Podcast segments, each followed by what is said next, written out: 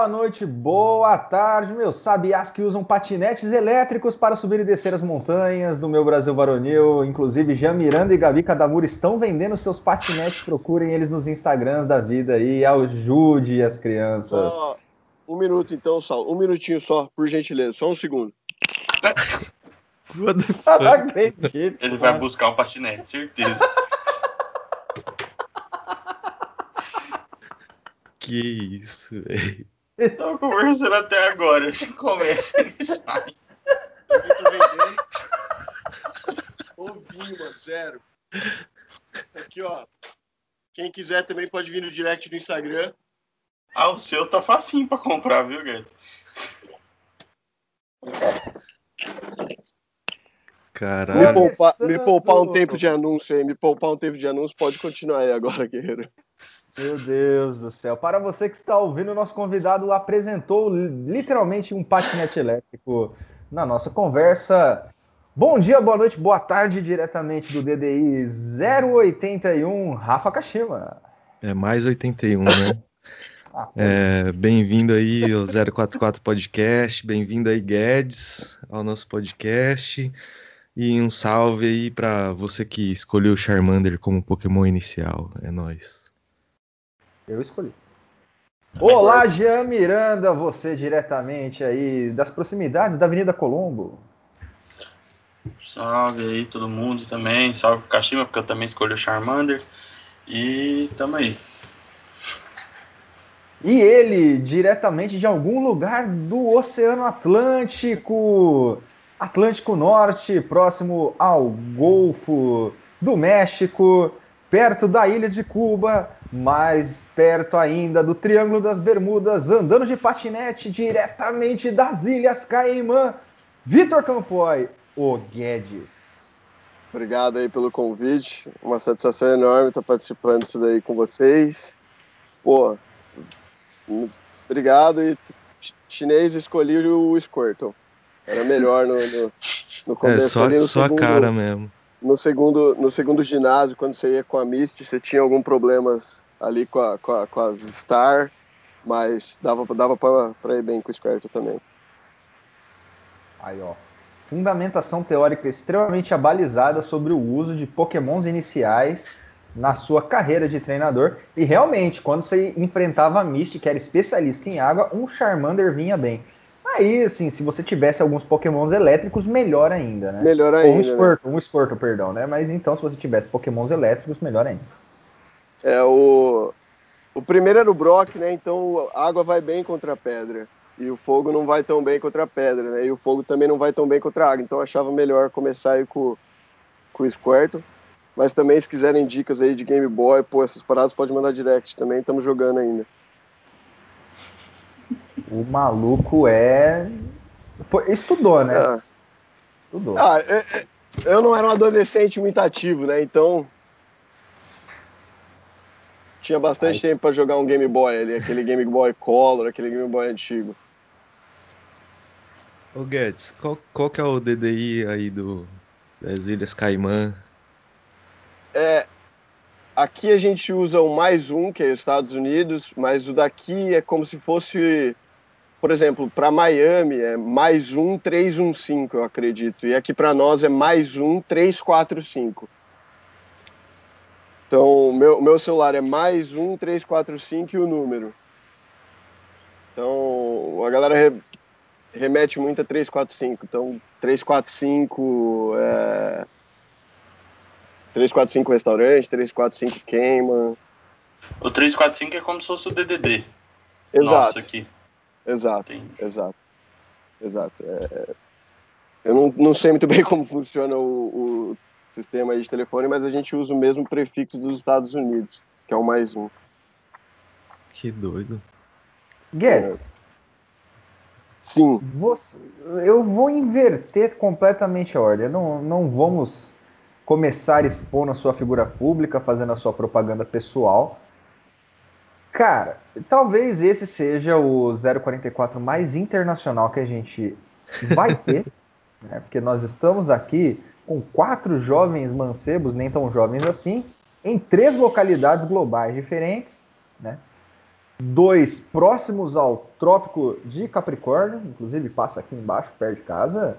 Um ali quase na linha internacional de data e você aí próximo ao Equador, que é bem quente. Uh, que diabos você está fazendo no Mar do Caribe? Cara, às vezes eu também me pergunto, mas eu vim, pra, vim a trabalho, vim, vim. Eu trabalho com o mercado financeiro faz uns cinco anos. E comecei em Londrina. E, cara, o mercado financeiro me levou para São Paulo. E de São Paulo tinha muita gente que. Muita pessoal no Brasil, muito investidor do Brasil querendo investir fora. E aqui onde eu tô chama Ilha, Ilhas Caimã. E não é um paraíso fiscal, pela, pela definição, mas é, é um que eles chamam de neutralidade dos impostos aqui. É um país que não tem imposto nenhum fora importação. Então, é muito procurado para você estabelecer fundo de investimento, esse tipo de coisa. E dado que eu estava trabalhando com o mercado financeiro fora do Brasil, eu me apareceu a oportunidade, eu, cara, falei, é agora, vamos lá. Fechei o olho e vim, literalmente.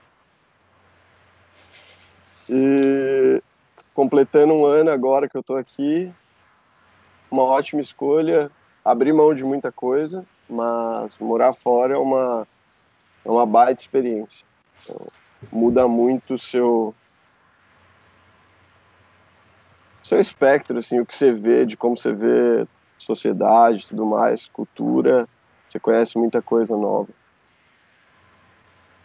Teve Você um basicamente se mudou no começo da pandemia. Isso foi algo interessante para dizer no mínimo. Eu mudei logo no começo da pandemia, logo antes de fechar. Então, quando eu cheguei aqui, eu estava morando há duas semanas, não tinha conhecido ninguém ainda, não tinha tido muito tempo de sair, só mais do pessoal da empresa. E cara, entramos em lockdown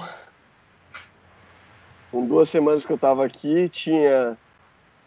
Quando eu, quando eu vim pra cá, terminei um namoro, larguei o trabalho que eu tinha em São Paulo, tinha pô, família tudo mais. Cheguei aqui pra. Você abre mão de algumas coisas para ter outras em troca e quando chega aqui tudo para. Então foi.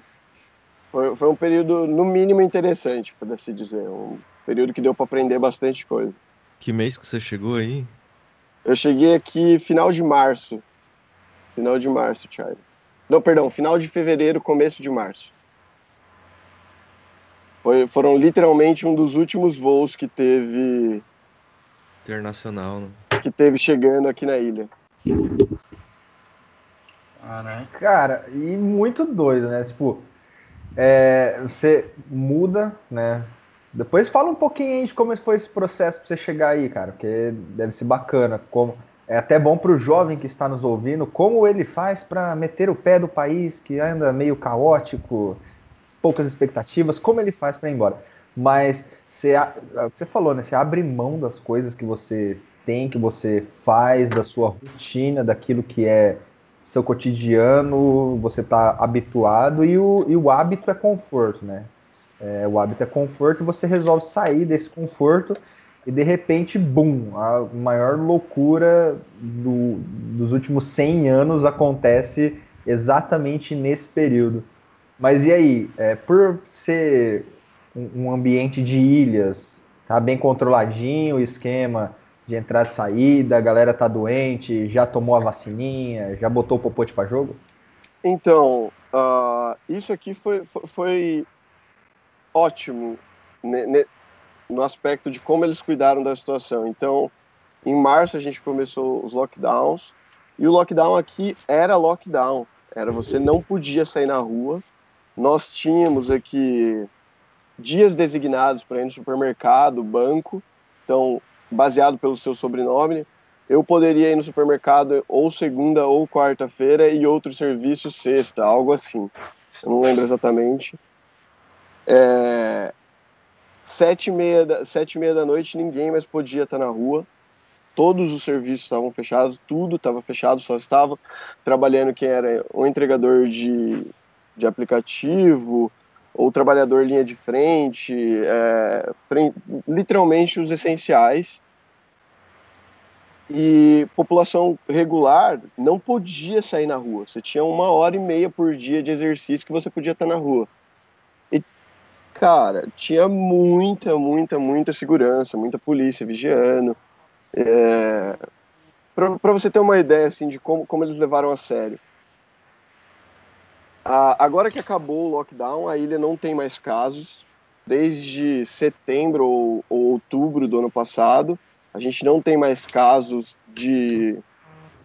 É, perdão, mas é community spread, a, a, a, a contaminação pelo, pela comunidade. É. E quem chega aqui de viagem, quem chega de fora tem que fazer 14 dias de quarentena. Uma americana veio para cá, furou a quarentena e foi presa. Foi presa. Pode, vocês podem olhar aí no, nos jornais, foi uma grande história. Trump Fico triste falou, com uma notícia mundo... dessas. Ó, é impressionante, é impressionante. Assim, todo mundo, pô, mas a americana e tal. Não, a americana aqui foi presa. Ela foi condenada a dois meses de prisão por ela ter furado esses 14 dias de quarentena. E todo mundo, ah, pô, mas ela, a primeira condenação dela foram seis meses. Aí, aí todo mundo, pô, mas seis meses por ter quebrado a quarentena é muita coisa tudo mais. Reduziram para três e depois dois. Mas ainda assim eu achei totalmente correto. É, é, é, é duro, é, uma, é pesado você condenar alguém porque quebrou a quarentena, mas literalmente é sociedade em risco. Então, nesse aspecto, a gente aqui hoje vive o mais próximo do normal que eu acho que o mundo inteiro está vivendo. Será? a gente, uh, nós aqui, China, a gente não precisa usar máscara, a gente tem, tá, todos os bares estão abertos. Ah, não, você diz a vida normal antes da pandemia, né? Exato, ah, exato. Sim. Eu acho que assim, o mais normal que o mundo tá seria aqui eu chutaria. Não sei como é que estão outros países. E vacinando, estamos vacinando agora também, Sauleira. Começamos a vacinar aqui e como tem 50 pessoas, está indo rápido. Já tem umas, já tem, já tem umas 15 mil pessoas das 50 mil vacinadas. E estamos indo bem, assim, questão de pandemia. Acho que não tão bem quanto o Brasil, mas, pô. Mano, é igual eu, eu brinco aqui, tá ligado? Os, os caras falam assim, ah, não, final de fevereiro vai vacinar a população aqui, vai dar prioridade pros idosos. Eu falei, porra, se vacinar os idosos, tá aí 70, 80% do país, tá sossegado. pra vacinar idoso aí, né, China? É, tá suave. É, o, o, Japão tá com problemas, Kashima. As notícias que estão tá, do Japão é atrasos com vacinas. Sim, os caras. É que aqui é. Os caras são bem sistemáticos, né, cara? Então, igual para aprovação da vacina, eles têm muita burocracia para poder aprovar e tal. E agora no meu estado aqui, eu ouvi uma notícia que tinha acho que 90 ou 80 casos e já tá tipo caos, assim, tá ligado? É, Antes você via galera andando sem no máscara estado. tal. No estado. No estado, 90 é. casos caos. Sim, a galera Mas, já ontem teve choque, 90, cara. foi pouco. A galera entra em choque, você vê 90 casos, puta, vai morrer todo mundo, velho. ah, pensando que 80% é idoso, talvez. Negócio, é um, parâmetro, um parâmetro fica outro, né? Sim é uma dinâmica também bem diferente. Assim, o Japão deve estar bem também, porque é muito mais fácil quando você tem o tamanho de, de Japão aqui das Ilhas Cayman, que aqui as Ilhas Cayman é uma fazenda no Brasil. é, é o Japão inteiro não dá um, um, estado no Brasil, sei lá. Latifúndio, ah, mas tem gente para um caralho, né? Sim, é. É, a densidade é, populacional é um em cima do outro também, né? Aí fica Mano, foda. é que aqui, se não for prédio, é, é campo de arroz, tá ligado? Tem muito bagulho plantação de arroz. Bagulho ou plantação de arroz? Eita! Ah, o que você quiser. não. Eita! Conhece, conhece, conhece, conhece, conhece. Essa daí você já conhece, essa daí você já sabe com o público que você tá lidando. Quando você faz essa pergunta e o cara responde assim, você já sabe. Você já sabe, você já sabe. Cara, se o Marcelo D2 veio fazer show aqui e não foi barrado, tá suave. Não, com certeza. Faz com outra consciência, né? O negócio é diferenciado. Guedzito, conte um Joe. pouquinho da sua história no glorioso DDD 044. Como você veio parar aqui em Maringá? Errando, Errando. errando. Todo Errando. mundo erra, todo mundo. Vixe, essa, essa é pra machucar, essa é machucar. Vixe, nossa senhora. Velocidade da luz, velocidade da luz, velocidade da luz. Cidade da luz. Exatamente. Cara, eu. Antes de mudar pra aí, eu tava morando em Maceió, no Nordeste. Tava. Bom, terminei o terceiro colegial. e Não sei o que eu vou prestar, não sei o que eu vou prestar, quero morar fora, quero sair de casa, beleza. E tinha um primo meu fazendo economia e, na UEM. Comecei a prestar algumas treineiros e tudo mais, e na, na UEM a gente tinha, tem o vestibular de inverno, e prestei o vestibular de inverno, quase passei. E falei, pô, lá vai dar certo. Estudei um pouco mais, passei no fim do ano. E mudei, mudei. Tipo, tinha a referência que eu tinha de Maringá era do meu primo de ter ido fazer os vestibulares, que pra, pra gente que morava, pra nós que morávamos em Marília, bem próximo de, de, de Maringá, era comum esse, esse movimento, mas não conhecia tanto. Pesquisei sobre o curso, era um bom curso. Inclusive, saudades vestibular em Maringá, né? Saudades vestibular em Maringá, saudades, saudades assim, saudades não vestibular, né? Saudades todo Da o resto que vinha, tudo que vinha com o vestibular de Maringá. Que coisa linda que era, que, que Saudades espetáculo. do evento, né? O evento, não a prova. Sim. Aquilo ali, aquilo ali é a festa do povo. aquilo ali é a festa do povo. Não tem, eu não sei como melhor descrever. É, cheguei, passei no fim do ano, mudei, conheci conheci a galera errada, aí me tornei uma galera errada. Demorei um pouquinho para me formar e tive os melhores anos da minha vida na faculdade, morando na saudosa República Taj Mahal. Complexo estudantil. Vamos, vamos chamar pelo nome correto daquele Peço ambiente. desculpas a, todo, a todos os integrantes da, da República Taj Mahal, do Complexo Estudantil Taj Mahal, por ter falado República. E esse erro é meu, mas é por emoção. É por emoção. Para mim é, é muito bom, gostoso falar desse tempo. Ah, a Taj, a gente poderia considerar ela como. A Taj, ela deveria, inclusive aqui, fica aqui, para quem. é, se a gente puder reivindicar, inclusive junto à Universidade Estadual de Maringá, junto à diretoria de extensão, a- o Complexo Estudantil Taj Mahal deveria fornecer horas acadêmicas complementares de vivência acadêmica. Olha, concordo gênero, número e grau. Tanta coisa relacionada ao EM pelos estudantes e por tudo que, que, que aconteceu naquela república, pelo menos uma menção honrosa a gente deveria ter numa placa na UEM. Ali no portãozinho de saída da caixa tinha que estar. Você está se Ixi. aproximando do complexo estudantil Taj Mahal. Ó, eu, eu, eu, eu, assim, eu sou muito suspeito para falar e talvez fale até demais, então vou deixar, vou deixar o nosso Kashima dar, dar as linhas aí do que, que a gente traz sobre Taj Mahal, sobre o que é interessante Não, falar e eu vou seguindo Fica à aqui. vontade, fica à vontade. Convidado é você aqui. O pessoal Ah, veio aqui pra, pra ouvir você Ó, falar. pra, pra começar, pra quem não sabe, explique como, por que era complexo estudantil e não É. era uma república. A Verdade. gente sabe, mas pra quem não viveu essa época ou não Vamos ver se a gente tarde, inspira, né? Vamos ver se a gente inspira uma retomada de algo parecido. Porque existem alguns imóveis ali que dá para fazer a mesma coisa. Né? Nossa, tem, tem, tem bastante opção por ali. Mas era um complexo porque eram quatro casas geminadas. Ficava ali. Quem, quem tá na, quem tá na UEM vai, vai lembrar, da, naquela esquina do pastel, do outro lado da rua, tem quatro casas, quatro sobrados geminados, e três desses sobrados eram a Taj Mahal, o complexo Taj Mahal.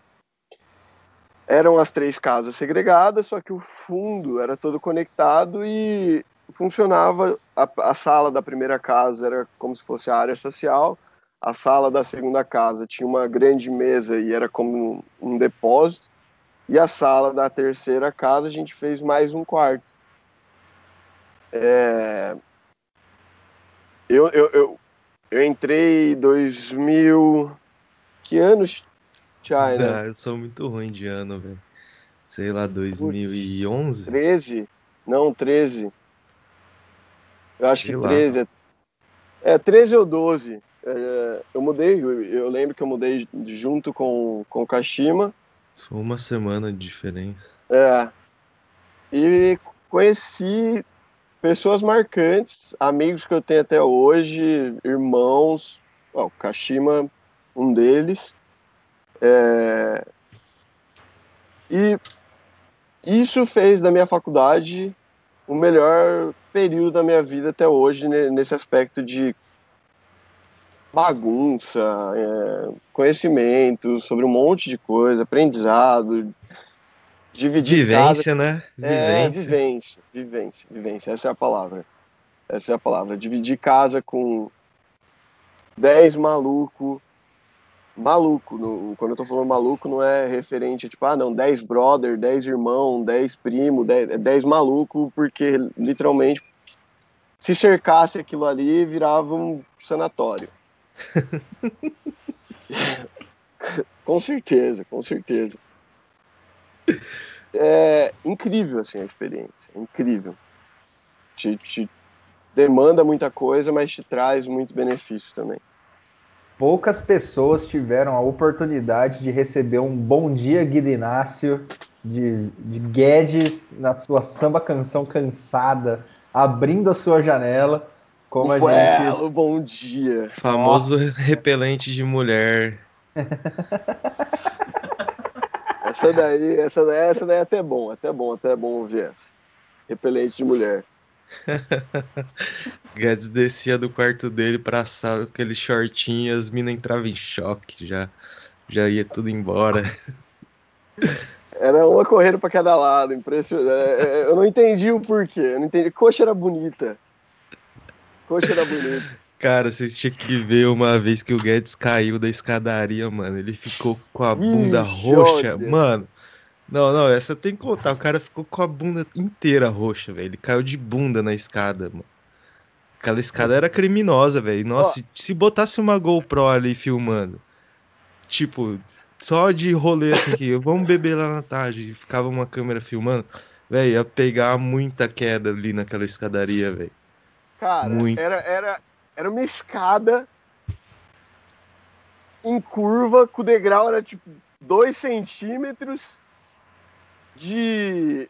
Eu não sei, aquele piso não é cerâmica, mas é aquele piso frio que escorrega. Não tinha corrimão, não tinha nada. Não tinha nada. Então era, era Deus te ajudando. e aí, e, e, e, acho que até assim, foi muito fortuito ter tido só uma queda na, na escada. Fortuito. Só que a queda que eu tive, eu caí literalmente. Eu cu caí, trancado, eu queda de cu trancado. Foi, cara, mas foi, foi, foi, foi sorte, porque eu escorreguei pra frente e caí sentado. E eu não escorreguei mais, eu caí só um degrau. Ah. Só que foi uma batida feia, né? Eu, já fiquei imaginando você quicando assim, ó. É, mano. É, exato, exato. Era para ter acontecido isso, mas eu, eu não sei se eu, se eu falo assim, Deus ou, ou Broca, não sei, porque os dois são quase o mesmo patamar. Tava olhando por mim e segurou. Tava olhando grande por mim. Mateusão, grande Mateusão. É um... Beijo, Mateusão. Queria Salvando aproveitar vidas. dar um salve pro meu amigo Matheus Eferino, lá de Pontal do Paraná. Um grande abraço aí, Matheus. Valeu pelo apoio, obrigado pelo apoio. Valeu pelo apoio, Matheusão. Piadas Essa foi- internas. É, essa, foi- essa foi o trending do grupo esse- essa semana aí. Essa foi o trending do grupo. Puta que pariu. Essa, esse, mano, doeu muito. Doeu muito. Vocês não tão, vocês não têm ideia do que era assim. Na hora, ficou roxo. E doía. Só que eu tava. Eu ta- acho que a gente tava bebendo em casa, não sei o que que era. Só que no outro dia. Rapaz. A galera falou que, que Guedes recebeu uma visitinha do Latrell, tá ligado? Não, e o pior era Saiu assim, de cadeira de recebi, roda. recebi a visita do Latrell e ele me bateu de cadeirada. Não, era o Frota, nesse, naquele vídeo lá. Não, pela, tá vendo? Pra que que foi mostrar aquela merda? Pra que que foi mostrar aquela merda? Ó, então até corta. Corta. Ó, ó, Só, só contextualizando, você ouvinte, Rafael Kashima resgatou um vídeo muito antigo. não comenta Hoje é- não, meu Não, Deus, não agora fala você- não. Vai ter que colocar antigo. link nos comentários, não. Não, a gente coloca depois. Que, que foi a primeira vez que ele ouviu a expressão passarinho que come pedra sabe o cu que tem, que envolve a figura de Alexandre Frota, enquanto ele desenvolvia atividades não parlamentares e sim de atuação, às vezes em atuação de filmes adultos, Num trabalho É. acadêmico. num trabalho Esse acadêmico. vídeo era um trabalho acadêmico. né? Inclusive, nós vamos deixar o link depois para você entender a fonte do trauma. Na descrição, na descrição. A descrição vai estar lá. Inclusive, se você está começando agora, você está acompanhando o nosso papo, não comeu ainda, aproveite, aproveite nossa parceria com o Ike Fome. Né? Não saia de casa desnecessariamente, peça seu lanchinho pelo Ike Fome. Use o nosso cupom, Kashima nossos cupons para as crianças. É, 044 podcast 30 para novos usuários e ganha 30% de desconto, claro. E 044 podcast 20 para ganhar 20% de desconto aí no seu pedido. É já usuários, né? Porra, É. 10%. Pois Cara, é. eu usei, eu usei. São tudo uns Zé Ruela aí que não começaram essa merda desse podcast antes, enquanto eu tava na faculdade. Tinha que comer na porra do, do Ru lá. Porra!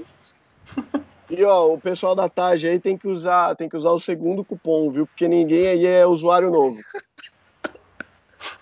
Só deixar ajudar o Todo pessoal aí. mundo, todo mundo aí já é, acompanha, já utiliza o- o aplicativo Pessoal, Ike é. Aí. O cupom é muito. É Não, inclusive tem até um membro aí que, que é dono de uma franquia, né? Ô, louco! O Menita, o Menitão. Desculpa. Grande menita. É que, era, é que era segredo, viu, chinês? Putz. Sério Soltou. mesmo? É, ué. Não, então corta. Não, mas então tá corta. tranquilo, tá tranquilo. Tá Ixi. tranquilo. Agora não é mais, né? Agora não é mais também. Pois. Qualquer coisa não é corta, né? Já tá a censura aí, já tá rolando solta. Ó, eu vou falar, hein? Ataques! É, vou falar. Censura não, hein? Censura não. Pra você aí, ó, que tá sabendo, que tá sabendo. Guedes, já que Cê o, tá o sabendo. nosso, já que o nosso cupom do Ike Fome ele nos permite uma economia de 20 a 30%, vamos falar um pouco de economia nesta bagaça, já que é o que você entende. Nossa, que gancho perfeito, meu Deus do céu, Pô, coisa maravilhosa. Atenção, grandes marcas, fica aí aberto. eu nem sei mais se eu posso comentar sobre economia e finanças depois de uma dessa. De, uma, de um corte tão, tão. Porra! Não, é, é, é a fluidez da conversa, é captar as tendências. Guedes Boy, você começou dizendo uma coisa que, assim, você vai quebrar paradigmas agora no 044 Podcast. Você vou? vai, você vai romper todo o pensamento econômico brasileiro, mainstream do Brasil, porque você nos disse que as Ilhas Caimã não são um paraíso fiscal. O que seria um paraíso fiscal e por que as Ilhas Caimã não são um paraíso fiscal? É, as Ilhas Caimã, elas não são consideradas paraíso fiscal porque elas estão em compliance. Compliance seria elas estão adequadas a várias normas de segurança do mundo. Então, por algum tempo, nos últimos meses, a gente ficou na blacklist de, da União Europeia para, para transações financeiras. Não para transa, mas para simplificar, a gente ficou na lista negra da União Europeia para transações financeiras. Por quê? Porque quando aconteceu o Brexit, a, a, o território aqui é controlado pela Inglaterra. Então, quando a hum. Inglaterra saiu da União Europeia, aqui sofreu como se fosse uma sanção terceira. Como aqui é território da Inglaterra, a gente sofreu essa sanção, recorreram e voltaram ao status de país em compliance com, a, com as legislações. Como aqui se cumpre é, toda, toda essa clareza de dados que você tem que ter para poder fazer transações com outros lugares do mundo não é considerado paraíso fiscal. Mas, como eu falei, tem uma neutralidade de. É, é tax neutrality daqui, que, que seria. Como não tem imposto nenhum, faz sentido o seu dinheiro tá, vir para cá. É, não teria pra... coisas como no Brasil tem o IOF, né, o Imposto sobre Operações Financeiras, não, não, coisas não. desse sentido. Não. Você diz não tem imposto nenhum sobre transições financeiras, sobre esse tipo de coisa, né? Ou não, não existe nada. nenhum tipo? Sobre nada mesmo. Tem dois impostos aqui, que um é sobre transferência imobiliária e o outro é sobre importação. Então aqui você não tem imposto para nada. Tipo, a minha renda cai, o meu salário, vamos supor, é mil reais. Chega os mil reais na minha conta, zero de imposto, eu quero consumir, não tem nenhum imposto. Porém, tudo que eu comprar importado, eu pago 25 por pelo menos, é, não é pelo menos 25%, mas seria nessa faixa 20, 25%. Alguns itens eles fazem diferente. Porque quase Só, tudo aí é importado, né? Tudo aqui é então. importado pouquíssima coisa é produzida aqui. O que é produzido aqui é. Galinha. é, é tudo assim, pequenas fazendas, pequenos produtores, então tudo aqui é importado, não tem indústria aqui. E para citar um exemplo do, do que não seria se você tá num, se você tem um banco na Suíça, esse banco não compartilha informação com outras entidades. Então, não, não que Suíça seja um paraíso fiscal, mas isso, essa, essa uh, enclosure, essa, essas informações fechadas de um banco não aconteceria aqui nas Ilhas Caimã. Por isso que não são considerados um paraíso fiscal. Seria basicamente assim, pô, eu acho que muita gente que eu conheço vai reclamar pra caralho dessa explicação, mas na, na, eu acho que é mais ou menos por aí. Não, essas pessoas que vão reclamar, elas têm que entender que você está nos ensinando e ensinando o ouvinte do 044 Podcast como se você estivesse ensinando um analfabeto. Porque não é muito diferente do que nós somos economicamente Exato, falando. né? Ah, então é esse seu papel pedagogo aqui hoje. Exato. Pô, não, vou trazer, vou trazer, vou trazer informação. Vou trazer informação. É Renan, né? Renan. Show! Ó, trago a informação. Ó, só, só mais uma. Agora, meio-dia e sete aqui. Repita. Meio-dia e sete. Rádio Globo. Tem um, tem um áudio, tem um áudio, que esse é um dos melhores, para mim, é um dos melhores áudios do WhatsApp, que é um cara assim. E agora são exatamente 10 e pouco. Mano, eu acho muito engraçado esse áudio. Exatamente 10 e pouco. Eu acho. Daí já dá pra ver o nível do pessoal que morava no complexo Taj Mahal. Gostoso demais. Então. E... Ilhas Caimã é, não é um paraíso fiscal porque, ok, não tem imposto, mas todas as movimentações são bem abertinhas. São, são. Se a Polícia em... Federal quiser rastrear o dinheiro, fazer o, o, o, glorioso follow the money, vai achar. Diferente de outros lugares, então. Vixe, ó, e se, se a Polícia Federal estiver ouvindo esse vídeo, meu nome, quiser pesquisar, é Arthur Nogueira. Nogueira. Arthur, não, ih, quase soltei o segundo nome dele aqui, hein? Quase. Arthur, beijo também, amigo. Adoro você, guerreiro. Tá Cuidado aí. Mas, ah, agora, agora tá suave, pode falar. Se, se fosse antes, o tio Trump já ia caçar ele, né? Verdade. Para quem não sabe, ele entrou nos Estados Unidos através de um inserido dentro de um porta-luva aí, de um, porta carro. É que foi ele, é que foi ele no porta-luva e a cabeça no lugar do motor. Famoso Beavis and Butthead da Zona Sul. Mano, eu acho que essa daqui vai ter que cortar, vai ter que cortar, né?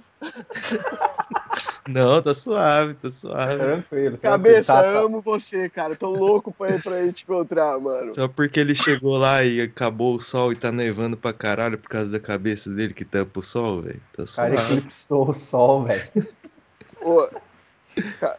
Cara, Arthur, Arthur é outro aí, ó. Doidão. Doidão. Pegou, saiu do Brasil, tá lá na, na, na no US.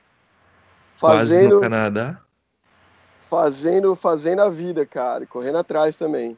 Molecaço. Tá aí, eu... que ele foi o responsável pelo Tom Brady sair lá de Boston. Não fala isso, isso que ele chora, não fala isso que ele, ele, chora, coitado. Ele foi o responsável por isso e pelo declínio da 11 de setembro. Então o pessoal Nossa. tava perguntando sobre da onde que a 11 de setembro tá, onde tá. Não sei nem onde a 11 de setembro tá, onde tá. E se vocês estiverem bem, desculpa, mas pô, tivemos aí, ó. À beira da concordata aí, teve o cabeça como presidente. É, foi aquela coisa, o cara entrou como presidente, pô, andava de gol. Gol Golzinho, humilde, humilde. E de vez em quando ia de bis pra, pra facu. Cara, ele largou a presidência, era jeta. Deu, eu não deu sei, famoso eu não suplemento tem... pro gol, deu suplemento pro gol. A trembolona no gol. O gol ficou monstrão, virou ficou monstrão. Porra! Haja, haja cervejada aí pra dar esse, toda essa trembolona aí que teve, viu?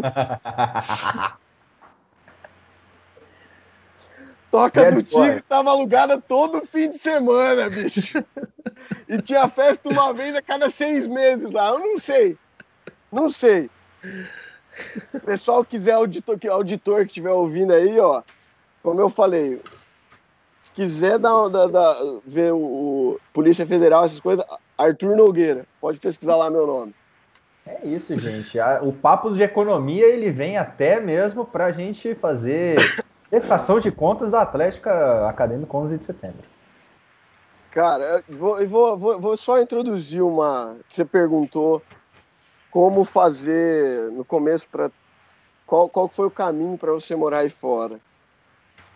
Boa. Cara, o, o grande caminho para eu morar aqui fora, eu acho que foi literalmente querer. Óbvio, não é só querer, né? Óbvio, não é só querer e, e, e tomar as decisões que vão te, te levar para isso. Então, eu falava inglês já, tinha aprendido inglês na faculdade. Na época que eu estava na faculdade, eu já tinha aprendido inglês. E um dos pontos que mais possibilitou também a, a oportunidade uhum. foi eu falar inglês. Que no meu trabalho no Brasil, eu já utilizava muito o, a segunda língua. E esse seria o primeiro passo, assim. Você, ter essa, é, você dominar essa segunda língua, o inglês ou qualquer outra, vai te trazer muito benefício profissional. E não só profissional você está em outro país e conseguir comunicar efetivamente com uma pessoa de, de outro lugar, por exemplo, um sul-africano ele fala inglês também. É, é muito interessante para você entender a cultura dele, para você conseguir ter, ter uma, uma conversa inteligível, do que você vai parar de se preocupar com entender o que ele está falando com interpretar o que ele está falando e conseguir ser eficiente nessa conversa. Então, aprender uma segunda língua eu acho que é algo muito bom. Não só profissional, mais profissional. Se você quiser ter essa oportunidade, vai ser essencial. E questões de vida aí, se você gostar de fazer isso, de conhecer visões diferentes, de falar com pessoas diferentes, vai te ajudar também. E morar fora para mim surgiu porque eu estava no mercado financeiro e aqui estava em crescimento. Então eu já tinha negociações com a empresa que eu, que eu tô hoje aqui. Eu contratava os serviços deles quando eu estava no Brasil. E fui atrás. Quando eu vi a oportunidade, fui atrás, conversei com o pessoal. Eles falaram que, que seria interessante também a gente iniciar essa conversa. E calhou que deu certo calhou que deu certo. Para o jovem, eu diria que é. Não, não é uma questão só de sorte, mas tem sorte. É estar tá preparado quando essa sorte acontecer. Então, se você tem a ideia de ir para fora, de, pô, eu quero morar. Procura na área que você quer as oportunidades que você teria para morar fora. Então, sei lá, eu quero ser técnico de vôlei. Saulo? Curtiu a referência, né? Curtiu a referência. Quero ser técnico de vôlei foi bem, fora, foi bem. Do, fora do Brasil. Você vai pesquisar países que tem, que tem incentivo a programa de vôlei, a qualquer outra coisa, e começa a conversar com pessoas que tiveram experiência ou que trabalham nessa área. E espera a sorte aparecer se qualificando para a hora que ela chegar. Vai aprendendo a língua, vai estudando os termos de vôlei em inglês, conhecendo as pessoas que podem te, te colocar nisso, se qualificando para conseguir dar aula. E se você tiver esse movimento claro e fizer os passos que você acha que é correto, que é conversando com as outras pessoas, você entendeu? Uma hora a sorte vai chegar. Uma hora a sorte vai chegar. E aí é questão de você estar preparado ou não para apresentar. Eu, quando eu fui para São Paulo, estava falando isso com meu pai ontem, sei lá, essa semana. Foi sorte. Foi sorte. Foi. Eu não tinha experiência, eu tinha demorado oito anos para me formar, um currículo pífio, e um cara falou comigo, viu o potencial e eu dei a sorte dele acreditar que eu ia entregar. E aí o cara falou, vem pra cá. E aí eu tava preparado, eu entreguei. Então é, é... Eu acredito que se você focar no que você quer e se dedicar, uma hora a sorte vai rolar. A sorte vai rolar. Então, e por sorte aqui eu digo a preparação encontra oportunidade. Isso é sorte. É um, é um bom conceito, né, cara? Porque assim, tirando a loteria, que você ganha alguma coisa só colocando números aleatórios, né? Uh, trabalho, é, inserção de estudos, etc, etc. Ele é a sorte, ela só vem. É, isso eu, eu vejo muita gente falando, né? Muita gente que, que conquista. E aí, assim, não é um do tipo, nossa, a pessoa conquistou, ela é foda, ela tem sei lá quantos milhões. Não, pessoas que, assim, estão vivendo sua vida numa boa, é, sem estar tá extremamente dependentes de, alguma, de algum auxílio externo, que a gente sabe que a configuração do mundo, ela as, coloca que algumas pessoas, infelizmente, vão ficar nessa dependência, né? Mas as pessoas que conseguem se soltar, caminhar um pouco mais sozinhas, é isso, né? A sorte delas só acontece porque ela está minimamente é, preparada para alguma coisa, né?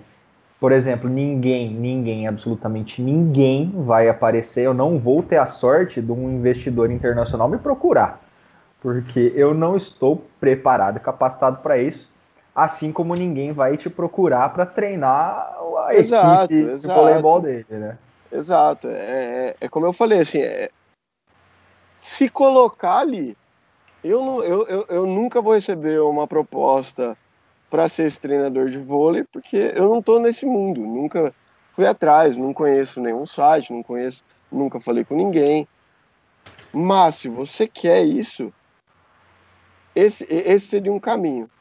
Vai, vai pesquisar, como eu falei, ah, é jogador de treinador de vôlei, é, piloto de kart, sei lá, qualquer coisa que você quiser, tenta tenta virar para aquela área, tenta apontar para aquela área. E, e, por favor, não entenda como se eu estivesse falando que, porra, toda decisão que você vai tomar é fácil, é, é, é, Ah, não, você quer ser piloto de kart, só pega um kart lá e vai trocar ideia com os caras no kartódromo. Pô, não tô falando isso. Mas. É bom se inserir no meio, né? É, dentro, dentro do que network. você pode, dentro do que você pode fazer, vai atrás. E tenta evoluindo, tenta evoluindo, tenta é, parece meio escroto o que eu vou falar aqui assim, talvez seja até meio mal interpretado. Porém, cara, Saulo, por que, que você não é um astronauta? Ou Kashima, por que, que você não é Bill Gates? Porra. Na boa, é, é, assim, a resposta para mim tem que ser porque vocês não quiseram. Porque vocês não quiseram. Porque se o Saulo quisesse ter sido astronauta, ele teria que ter mudado a vida dele para ser astronauta. Agora ele, ah, pô, eu adoraria ser astronauta. Não, você não pode falar que você adoraria ser astronauta, sendo que você tomou todas as decisões da sua vida sem pensar nisso. Então, ah, mas é muito difícil ser astronauta. Tudo bem, então você não queria de verdade ser astronauta, porque quem quer ser astronauta tem que querer passar por essa diversidade. Sim. Tem que estar tá, tá disposto a passar por isso, porque para ser um astronauta você precisa ter 20 anos de estudo, e eu, eu ouvi isso quando aquela. A, a, eu esqueci o nome, mas vocês devem ter visto a mulher que passou mais tempo no espaço, que há, sei lá, uns quatro, cinco meses atrás, ela retornou. E ela falou assim: falou, era exatamente isso. Eu pensava, pô, eu quero ser astronauta, quero, então eu tenho que estudar, eu tenho que abrir mão de todo o resto da minha vida. E se eu não for, se eu não fizer isso, é porque eu preferi não ter esse esforço a ser astronauta. Então, claramente, não ter esse esforço era mais importante para você do que ser astronauta. É, como eu falei, eu não queria que fosse mal interpretado para falar assim, ah, não, você é meritocracia. Se o cara ali, não, não estou falando nada disso. Eu acho que todo mundo tem oportunidade igual. Acho que sim. Tem uma grande barreira. É mais para você não está onde você quer, muito mais por você do que por fatores externos. Muito mais é, pelas suas decisões. É entender o, o, famoso cada escolha é uma denúncia, né? Exato. Então, assim, a gente tem decisões a se tomar, uma decisão você abre mão de outras coisas, uma outra decisão você abre mão de outras coisas, né? Por mais que não dependa única e exclusivamente das nossas decisões e também dos contextos nas quais a gente nos quais a gente está inserido, mas cada escolha que a gente faz vai ter que renunciar. É a primeira, a primeira lei da economia, não é? Exato, existe almoço grátis. Caralho, chorão, chorão, Alexandre Magno, então ele interpretou corretamente. Sim, é o, é o, é o do, que fala do trade-off, não é, Guedes? Fala, fala aí, eu não lembro. É que tudo, tudo, tudo é um, assim, do, do âmbito de economia, tudo vai ser um trade-off. Então, esse, esse não existe almoço grátis, é, que sempre você vai estar pagando com alguma coisa. Seja seu tempo que você não viu, seja o custo de oportunidade que você teria de usar aquele tempo para fazer outra coisa. Então, é, é basicamente isso que, que a gente estava falando. Ah, você não foi astronauta por quê? Porque você achou que o seu tempo seria melhor gasto descansando do que estudando. Te traria mais satisfação. Então, beleza, você foi atrás da sua satisfação. Sua satisfação, teoricamente, por esse lado, é mais importante do que você ser astronauta, porque você preferiu descansar a estudar. Então, só, só por último, não estou achando que a vida é fácil e simples assim. Tenho certeza de que não é. Mas é, é mais. Sejam mais responsáveis pelas suas decisões também. Vai ajudar muito a chegar onde você quer. a, a entender que, cara, eu quero morar fora, eu vou ter que fazer algumas coisas que vão apontar para esse lado. Se não der certo, pelo menos eu tentei e fiz essas coisas. E segui o que eu queria. Não é, é preto é, no branco, não é simples, porém, eu acho que é um, uma boa maneira de você olhar para onde você está e querer mudar para onde você vai. É ser mais responsáveis, é ser mais responsável pelas suas decisões. Saber que você está ali onde você está, majoritariamente pelas suas decisões existe mais mérito na derrota quando você tenta do que quando você nem começa, né? Com certeza. Como diria um cara que eu vi na internet lá, é, melhor ver, a, melhor, a pior decisão que você pode tomar é não tomar uma decisão, né? É, porque aquela coisa, por mais que a gente não tenha todas as mesmas oportunidades, não adianta nada. Tipo, a, a oportunidade de aparecer, você não tá preparado, né? Tipo, Exato. Você tava falando. Tipo, ela pode nem aparecer, mas se ela aparecer, você não vai conseguir pegar também. Justamente. Justamente. Aí você fala, pô, mas a oportunidade nunca apareceu. Cara, mas eu não desisti de fazer o que eu queria. Eu tava mas se ali. aparecesse se algum também, você não ia pegar. Tipo... Exato. Exato. Então é. Vida tá longe de ser fácil. Essas decisões estão longe de ser fácil. Você ganhar na vida, ser seu, o, o, o vencedor que você quer, está longe de ser fácil. Mas muito porque não porque a sociedade te julga, te define como vencedor ou não, é porque você colocou esses parâmetros também. Você está colocando isso no, no, na, nas suas decisões. Você está indo para as decisões do que você acha que é o ganhar. E se essas decisões de eu estou indo fazer isso porque eu acho que isso é ganhar, e esse ganhar não é o, o que você realmente acredita que é ser vencedor, você nunca vai sair do, do dessa patinada que você vai estar. Tá. De, ah, eu queria morar fora, mas não consigo. Então você realmente não queria morar fora. Não tem oportunidade. Cara, tem. Tem. Dá para fazer. Você só tem. Só vai ser muito mais difícil do que outras coisas. Pro Kashima pode ser que.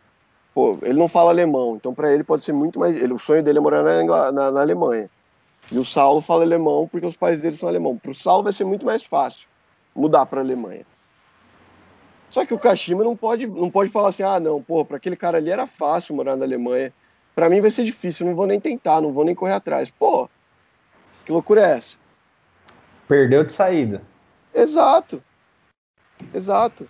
Você nem foi atrás do que você estava querendo fazer, porque você balizou a tua luta pela luta do brother. Você achou e que você não ia um, ganhar. Um bagulho que o, o Nelson, não sei se Eu ia falar chegaram, isso. É, o Nelson. Ah, fala aí então, pô. Não, pode falar que ele escreveu lá no Twitter. É, o Nelson meteu, o grande Nelson, nosso EP 001, Hitou. meteu no Twitter essa semana, hitou inclusive no Twitter, é de assim, né, a vida não acaba aos 20, como tem sido colocado, né, pra gente, tem gente que descobre a carreira aos 50, tem gente que morre aos 30, tem gente que. Então, assim, não dá para medir pela régua do outro, né? Medir pela régua do outro. É... Não, aqui, ó, não se limite à régua dos outros, cada um é cada um. Mas é, é. exata, assim, para mim, é exatamente isso. Saulo, tem, tem cabimento? Você já jogou tênis na sua vida? Pouquinho só, vai bem. Eu, eu, treinei, eu treinei tênis intensivamente, sei lá, uns 4, 5 anos. Tomaria um pau de você.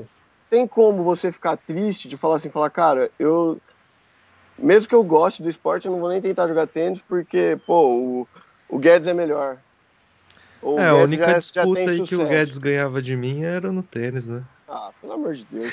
Começou. Começou. Não. É que assim. Ataques vamos terminar o papo, que, é que tá, nós juntado legal, sim, mas aí depois eu vou falar de todas, todas as vezes, de todos os esportes, modalidades e esportes que eu dava um pau no chinês. Só para polemizar, se o CS era ridículo.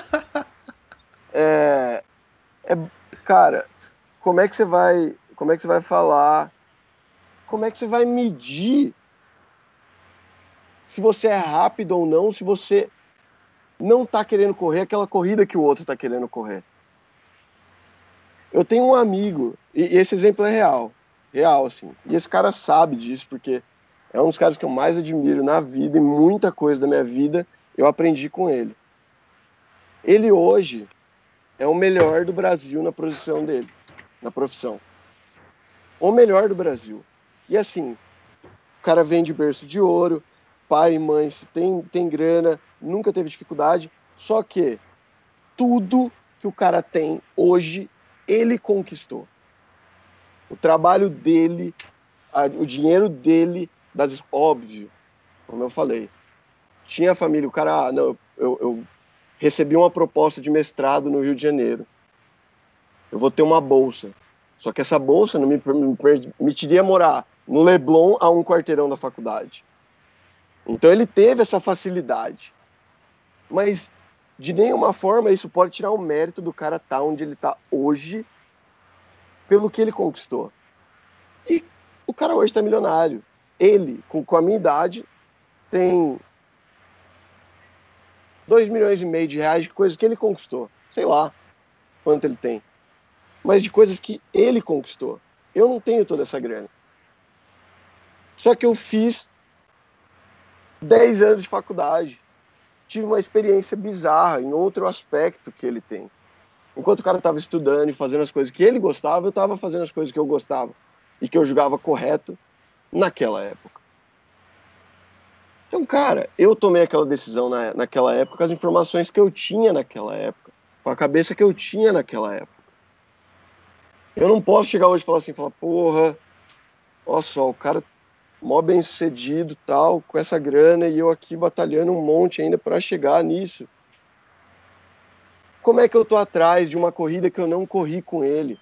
Não foi o mesmo caminho. Não dá para eu julgar que eu tô atrás, não dá para eu achar que me desmotivar por isso. Eu fico extremamente feliz pelo cara. E, bicho, legal, tal. Se algum dia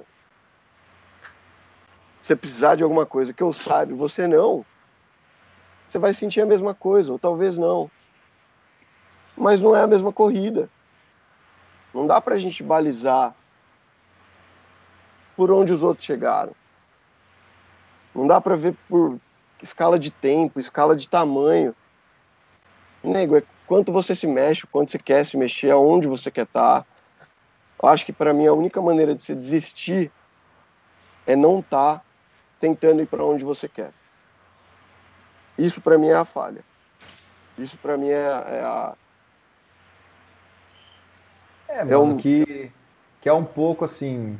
Posso estar completamente enganado, mas eu, eu visualizo esse efeito colateral é, de toda essa situação que a gente está debatendo, é, de até isso tem até algumas linhas psicológicas aí que o pessoal já, já vem considerando isso como um adoecimento psicológico de cunho social, né?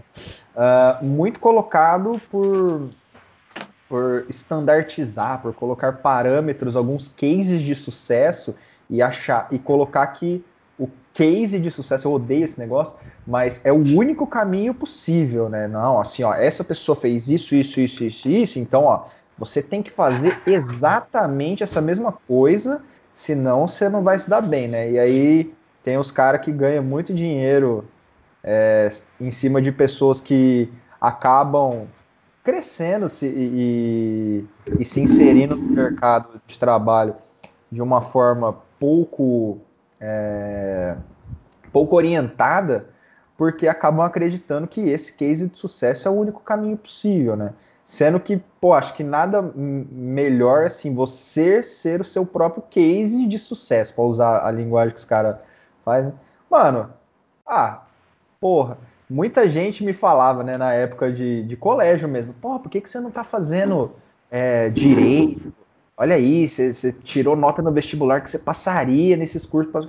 Falei, mano, eu quero fazer o meu caminho de professor de educação física, e estou extremamente satisfeito com o caminho que eu tomei. Algumas, né, algumas renúncias aconteceram e a sorte só veio de eu estar onde eu estou, porque durante o caminho eu fui me preparando para outras coisas e aceitei os colaterais, né? Então, sei lá, eu fico muito puto quando, quando se coloca essa régua social idêntica para todo mundo. A gente não tá fazendo salto em altura, que você tem lá um negócio que todo mundo tem que passar daquela, daquele sarrafo daquela altura. Exatamente, cara. Enquanto tem, tá todo mundo ali fazendo salto em altura, tem um cara que queria estar tá jogando CS. Não queria estar tá correndo para pular. Você vai falar, pô, aquele cara não sabe pular porque, mas, porque ele tava jogando CS. Porque ele não queria. Então, é, a gente tocou bastante disso. De, é, eu acho, eu acho assim, você é um dos maiores, você, por exemplo, é um dos maiores paradoxos que tem, né? Ridículo, assim, o cara acadêmico, altamente acadêmico, que ouve música merda, fez um curso mais bosta ainda para a área acadêmica. Eu digo, perdão, perdão, eu digo para área acadêmica. Eu digo para área acadêmica. Vai dar pau, hein? Assim, não, não, que ninguém, não que ninguém faz, está mas sendo cancelado agora pelo curso de educação física. Estamos todos cancelando. E eu já queria cancelar ele antes pelo música merda aí. Nossa, e, não, e, e Pô, eu, tô, eu, tô, eu tô extrapolando, eu tô extrapolando na linguagem para literalmente para fazer o ponto, assim. Mas pelo amor Todos de Deus. Todos nós entendemos, nossos ouvintes têm assim um nível de entendimento de abstrações ampliado. É, eu também, pô, esse cara aí da educação Só que a gente física, enche o saco do mesmo. que o cara precisa saber mesmo é ah, 3 de 20 aí, assina lá a ficha, acabou também, pô. Pensei que você ia falar qual é o número 1, um, número 2, número 3. É converter, né?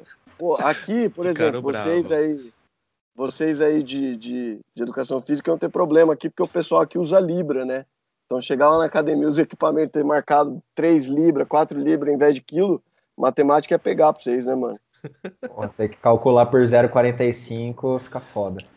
Ô, molecada, brincadeira. Os dois sabem aí o quanto eu admiro o curso de educação física. Saulo, posta aí quantas vezes eu já te elogiei pela, pela educação física, não, mas era de verdade era para fazer o ponto que é claramente, claramente, a tua caminhada é completamente não linear do que se espera de um profissional de educação física. Completamente. E agora você vai medir o sucesso, o teu sucesso como, ah, porque o professor de educação física tem que ter 50 de braço. Mano, você não tem 50 de braço. Ô, louco. Quase. Tá Chamou de frango. Pô, essa parte aí corta, pelo menos o webcam do Saulo chinês. Simone, Simone. Simone! Simone! Simone! Simone! Ô, Simone, merda é Simone? Uma Kombi batendo na parede. E, e, e, eu acho muito legal isso. Ver que tem pessoas que estão dispostas a fazer isso. A, a não seguir esse, essa linearidade de sucesso. Que é o conceito, para mim, mais subjetivo que pode ter é o que te traz felicidade. E isso para mim é o sucesso. E é, não, também treino, estamos ficando pesado, estamos ficando pesado. Para mim, felicidade são essas duas coisas: liberdade para tomar as decisões que você quer para ser feliz. Isso é a felicidade. E você vê tanta coisa hoje em dia saindo desse desse desse lado e a gente indo para quantidade de likes e entretenimento, que é, que é bem interessante quando você fala com pessoas, cara, que estão aí, por exemplo, desafiando, igual vocês. Pô, eu quero fazer um podcast aí, é porque, porque eu gosto, bicho. Eu gosto, ah, vai dar dinheiro, não sei, pô, não. Eu gosto, eu gosto. Você quer faz, mais fazer o podcast do que ser milionário de uma maneira fácil, por exemplo. Para mim, isso mostra você está querendo fazer algo que você realmente quer. E eu admiro isso. Agradecemos aí pela admiração. Não, pô, isso vai, vai sem dizer, assim. Vai sem dizer. É... Eu, eu, como eu falei, né, nessa época que, que, que a gente estava aqui em lockdown, eu tinha tava numa situação mentalmente muito estressante. Tava tudo rolando. Tava tudo rolando. E claramente não tinha nada que eu fazer a não ser olhar para mim mesmo, né, bicho? E aí dei sorte. Que triste. De... Não. Porra. Ah, tchau, tchau, tchau. Não, pra mim deu. pra mim deu. Chega. Tô aqui pra ouvir isso. Tô dando uma aula aqui. Ô Guedes, é, é, eu, vamos, vamos, vamos nesse caminho um pouco antes da gente voltar, né? Porque tem dúvidas econômicas muito divertidas para jogar. jovem, pegue, pegue o papel e a caneta é, agora que já, lá vem a Não, aula. não, não. Agora não, ainda não, ainda não. Ainda não, mas já já prepara, já, já toma uma água. Mas, mano, fala um pouquinho pra gente aí desse processo de lockdown mesmo, porque no Brasil a gente teve um. um, um eu não vou falar que no Brasil teve lockdown. A gente, gente teve um. Que é, isso. é lockdown. Lockdown, lockdown de cu é rolo no Brasil, né, mano? Porque assim, ele foi levado a um nível de consciência individual, né? Então, eu até questionei ontem, assim, né? Quem que ainda tá é, seguindo algum tipo de isolamento, excetuando as atividades de trabalho e mercado, etc., o, o, o Instagram, para mim, é o maior termômetro do foda-se do jovem, né? A galera literalmente tacou o pau, tacou o foda-se. Mas. Se fosse só o jovem, tava bom. É, até o, até o idoso, né? Tem, vai, Brasil fede Covid, sigam essa, essa página aí. Ah, Cara, até o Instagram bloqueou esses casos. Deu, deu, um, deu um soft block, né? Você não acha muito mais. Mas aí, assim, é, aqui a gente teve um, um processo mínimo de fechamento, março, abril, sim, bem mínimo mesmo. Uh, e aí, de, de, alguns setores comerciais. E aí foi voltando aos poucos, né? Fala, Caixinha. É, porque o corona só, só pega depois das 10, né? No é, Brasil, ele só age é. depois das 10 horas. Entre, Até 23, 10, né? entre 23 e 5 da manhã ele dorme. É... E aí, assim, muito que a galera tava a galera estava se justificando de uma forma que eu considero uma forma extremamente torpe, babaca, é que assim, nossa, eu não aguento mais, a minha saúde mental, etc. Mas como que é um processo de lockdown de verdade, né? E assim, psicologicamente oh. falando, se você quiser expor, claro. Não, né? claro, claro. Cara, isso para mim, assim, é, é, literalmente essa é uma das paradas que para mim é uma das maiores vitórias que eu tenho na minha vida. É ter passado por isso. É olhar para trás e falar, cara, que puta crescimento. Isso para mim é, é não, não, tenho pudor nenhum em falar que foi um momento que eu olhei para minha saúde mental e falei, bicho, eu preciso de ajuda. Eu preciso de ajuda, eu preciso mudar, eu preciso ver, eu preciso qualquer coisa. Eu só vou começar assim, introduzir como era o lockdown e qual era a mentalidade do pessoal e falar da, da minha experiência. Aqui é uma ilha muito sossegada, isso aqui não é Ibiza. Isso aqui é, é, é para pessoas que querem sossego, que querem acordar às 8, acordar às 6, fazer yoga, fazer um esporte aquático, é, quer tá, ter tranquilidade com a família. Então, a população, uma grande parte, apoiou o lockdown. Então era, cara, nós vamos passar 45 dias fechados em casa, sem contato social, e uma grande parte da população falou sim, é o que devemos fazer. Então o governo não teve tanta briga, a diligência que ele precisava fazer foi feita e, pelo fato de ser uma ilha de 50 mil pessoas, conseguiu efetivamente acabar com o vírus.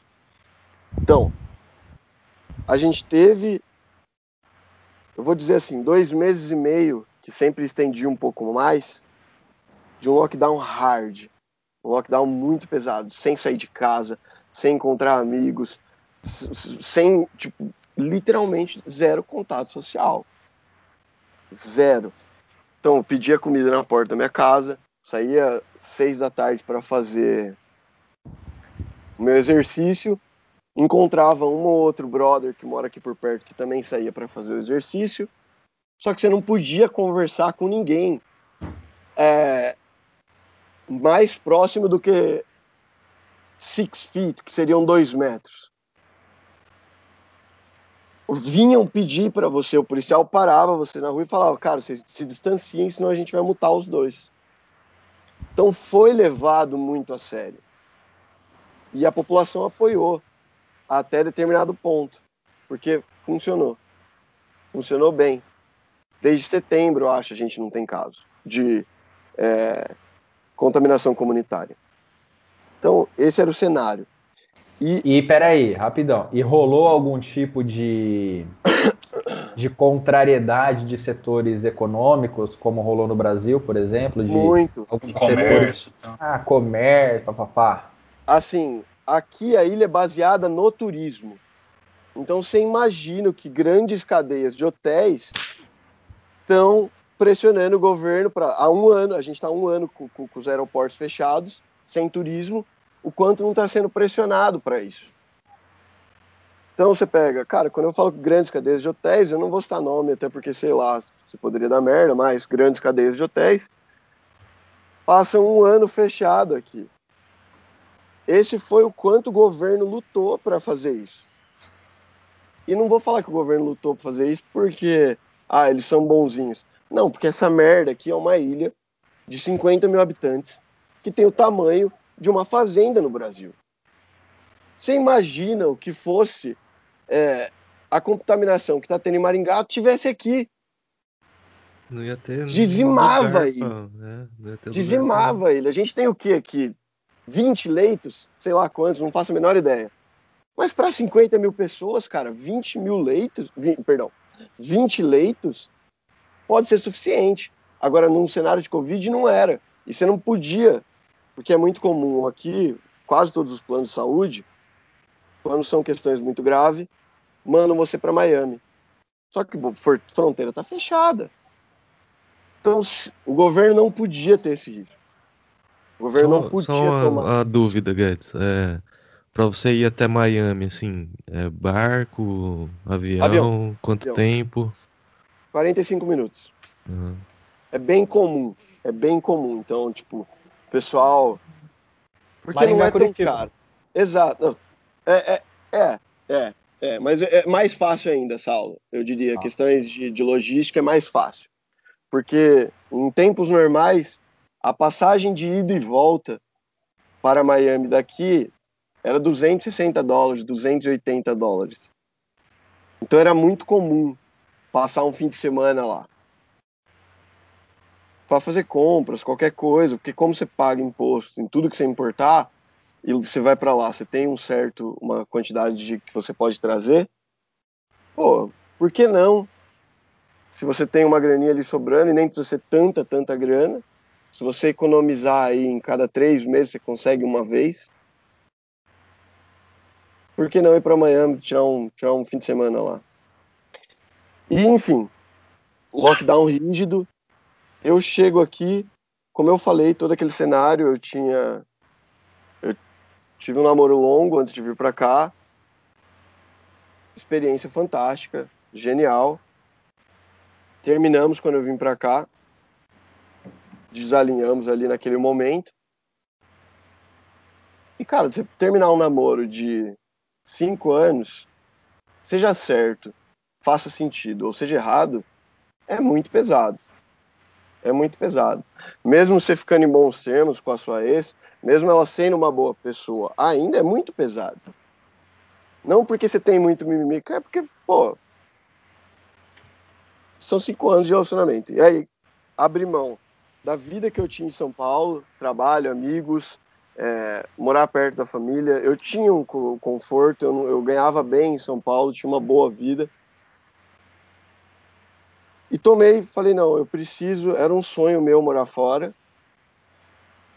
E tomei a decisão, eu preciso fazer isso, eu preciso respeitar essa vontade que eu tenho, esse sonho que eu tenho, e preciso fazer, seguir esse caminho. Tomei.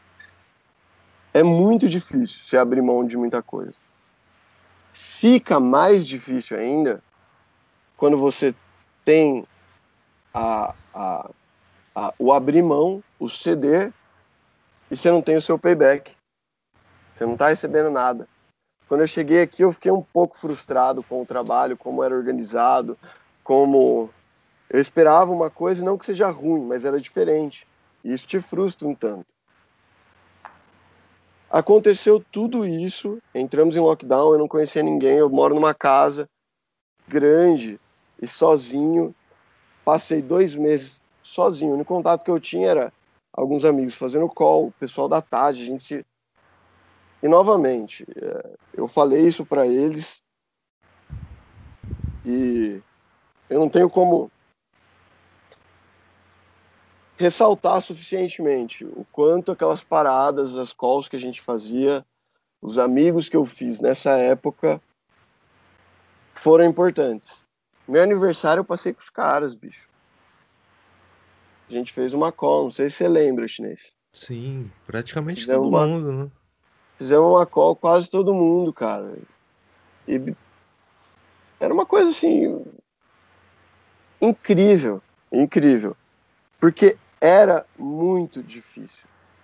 Você manter a sanidade com a sua. O que eu, o que eu falava, como eu relatei isso para minha terapeuta, era. Eu vim escrevendo o livro da minha vida. E esse livro da sua vida ele tem alguma ele tem uma, uma, uma quantidade finda de páginas quando chegou aqui na ah, e, e, o capítulo que eu chego nas Ilhas Caimã, eu comecei a passar várias páginas em branco. Não tinha nada como escrever, não tinha nada como mudar, não tinha como eu batalhar, não tinha como, ah, não, como que faz para melhorar de um namoro? Ah, sai, conhece pessoas. Não tinha como eu fazer isso se eu quisesse. Não tinha como eu conhecer novos amigos, eu me inserir aqui. Não tinha como eu saber se eu gostava. Você não estava nem sabendo. regularizado com o visto, né? Eu, eu não estava nem com o meu visto regularizado, porque o, o, o, o, escritório aqui fechou, não porque tinha algo errado, mas é porque o escritório fechou. A imigração. Né? Eu não tinha nada, literalmente nada. E todos. E, e aí, assim, eu falo que todas as dores, todos os, os aspectos da minha vida, é, profissional, emocional, amoroso, psicológico, estava tudo doendo Tava tudo em xeque. Tava tudo sempre com alguma ferida. E não sei como também agradecer isso, que isso é sorte. Isso é sorte. Eu conversando algum dia com o Kashima, em uma das, das, das, das dos chats que a gente fez com o pessoal da TAG, não sei se eu e ele entramos antes, ou se eu e ele. Não, não, ficou. Último. A galera foi dormir, já era três horas, daí não ficou e... trocando ideia. Continuamos trocando ideia e o Kashima falou: Cara, eu conheço essa profissional aqui, e se, se não vou falar o nome, porque não sei se faz sentido, mas se você, minha terapeuta, estiver ouvindo, muito obrigado por tudo. Você sabe o papel que você tem e só a conheci através do Kashima, que a gente Fica começou meu agradecimento a falar, também. Que a, começamos a falar, e, e, e olha só, eu não vou falar que nós somos iluminados, mas é muito tabu ainda, até entre amigos, falar sobre saúde mental. Você comentar que você está fazendo terapeuta. Eu, por exemplo, quando eu fui no psiquiatra, eu falei para os meus pais, Falei, ah, não, hoje eu fui num psiquiatra e tal.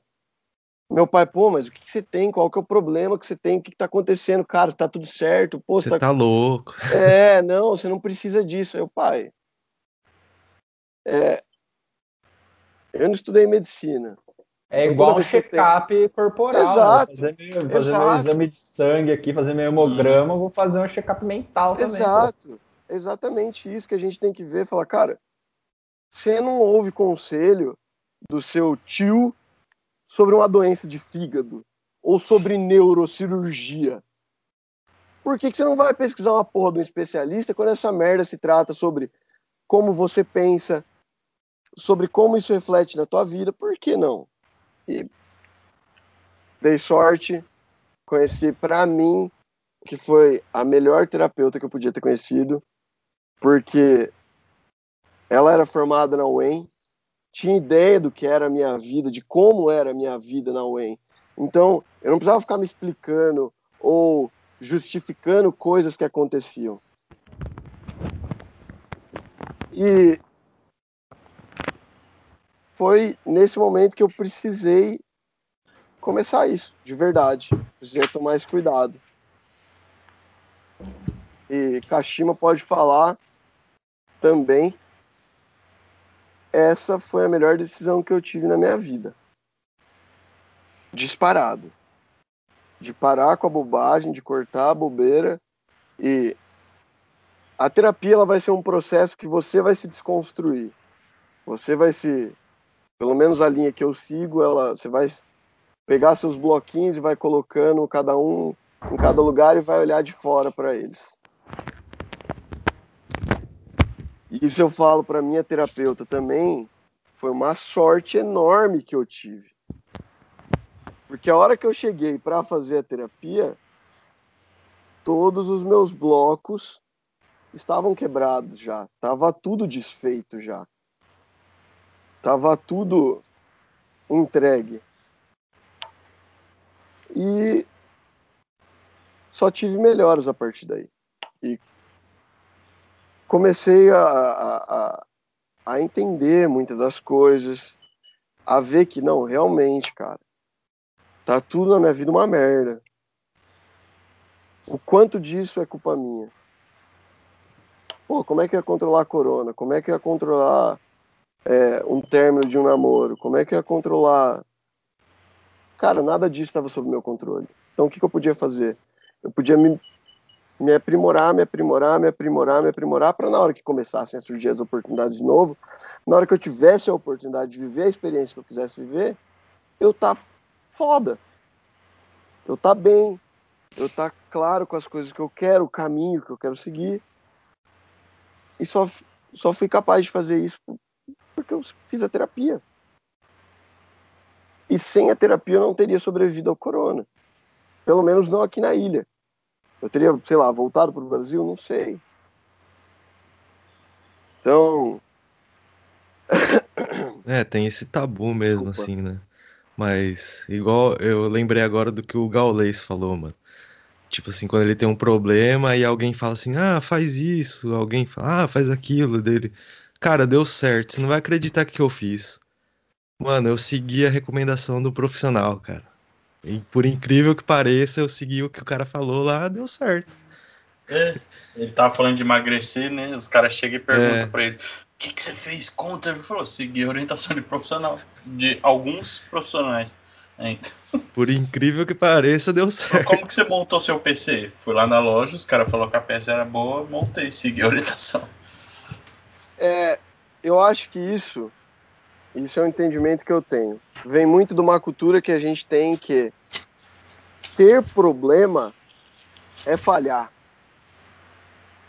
Para mim, eu acho que a gente tem que olhar no outro âmbito. Tem que ter problema não é falhar. Você não lidar com esse problema é falhar. Todo mundo vai ter problema, todo mundo vai ser merda, a vida vai ser difícil para todo mundo. Eu não sou o primeiro que está tendo o, o, essa dificuldade aqui de estar tá morando fora. E não sou o cara mais foda do mundo porque lidei com isso. Porém, eu não neguei. Eu não achei que, porra, eu era uma falha porque tudo na minha vida tá cagado, eu não tô chegando onde eu quero. Só que falando com os meus amigos e fazendo a, a, a, a, minha organização mental, a minha terapia, eu consegui ver de que, cara, o meu contexto tá cagado. Eu tomei decisões para estar aqui onde estou, sim, mas eu não controlo o corona, eu não controlo como o mercado funciona, eu não controlo. O que eu posso fazer? Mudar. Só que eu não consigo mudar agora no corona. Eu não conseguia nem sequer voltar para o Brasil se eu quisesse. Tava fechada a fronteira. E meu visto estava irregular. Então era assim, cara, se eu sair, tem uma grande chance de eu ficar parado em algum lugar do mundo. Porque eu não Na tenho escala, visto. né? Exato. Ia ficar, ia ficar igual o Tom Hanks preso Exato, exato. Mas era literalmente assim, o, o, o eu, não vou falar que eu lembrei na hora, mas hoje eu consigo ver minha vida como terminal. Nossa, teve gente que ficou, cara. Tipo assim, saiu do Brasil, ia vir pro Japão e parou em Dubai e ficou. Tá ligado? E entender isso de que, bicho, eu não tô falhando porque eu tô tendo problema. Porque esses problemas não, não, não, não, tem nada a ver comigo. Não, não tem como eu diminuí-los ou como remediá-los. O que, que eu tenho que fazer? Pô, eu tenho que me remediar, eu tenho que ajustar eu. Para na hora que acabar a pandemia ou eu tiver uma oportunidade melhor no trabalho, vou pegar. É o que você falou, né? Você, você tem que estar preparado para a sorte, né? Você tem que estar preparado para a sorte. Pra oportunidade. A sorte ela vai aparecer uma hora. Você pode não ver. Mas como eu falei, não é, não é que a sorte é, é você puxar a carta do baralho ela ser maior, é, é a preparação encontrar a oportunidade. É, é, é, perdão, é a oportunidade de encontrar a preparação. É você tá ali, cara, porque meu trabalho é uma merda, mas por que, que eu vou fazer meu melhor todo dia? Primeiro, porque eu gosto do que eu faço, vamos supor. Segundo, porque eu tenho prazer em fazer algo bom, entregar algo bom.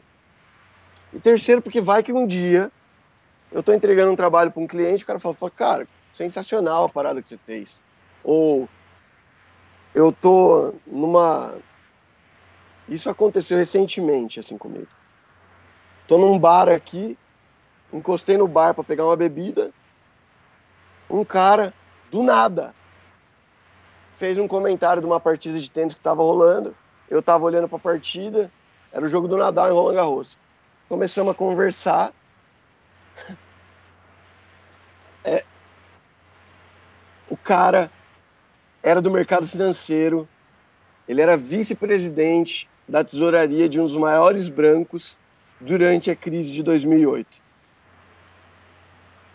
Do meu lado, assim, é, é, é sei lá, imagino o, o Saulo aí encontrando o Dante, ou o japonês encontrando o gaulês ou o Jean encontrando, sei lá, o cara fez educação física, o Kleber Bambam, Gustavo Franco, Felipe Franco lá.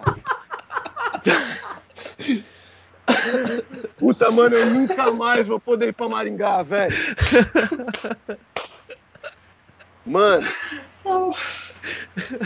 Ó, sorte que eu tenho uns brother lá, o Guizão, faz a minha aí pros caras, Ponte me ajuda também. Tá Saulão, o Jean, vocês sabem que é gente boa.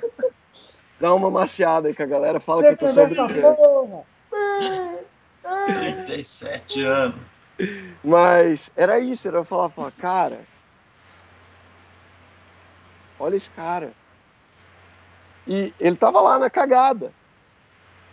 Na cagada. Isso é a sorte. Tipo, mano, imagina eu começo a conversar com esse cara e esse cara fala, não, tô vindo pra cá pra montar uma nova, um novo banco, uma nova solução aqui para o Caribe. E, e, eu comecei a falar, cara, do nada, na sorte, na cagada.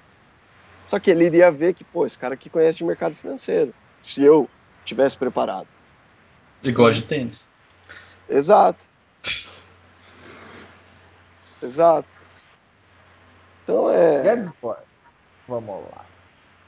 Depois dessa aula, puta, vai dar um, um corte aí de uns 20 minutos para Saúde mental no contexto pandêmico fora do Brasil, para a galera aprender que você ficar trancado por algumas horas, alguns dias em Maringá e você torar pau no rolezinho de bares clandestinos não é cuidar da sua saúde mental. Quer cuidar da sua saúde mental? Procure profissionais, seus vagabundos.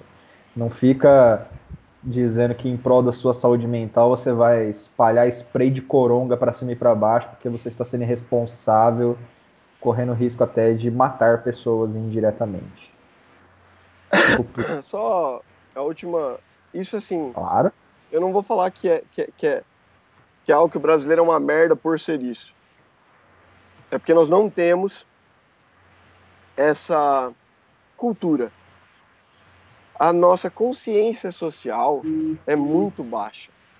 Do coletivo, você fala. Do né? coletivo. Sim, isso no... eu percebi a, a, aqui também. Véio. A ideia de que, cara, eu tenho que fazer o máximo, por quê? Porque eu tô vivendo na sociedade e o, o que eu tomar a mais é a menos para alguém.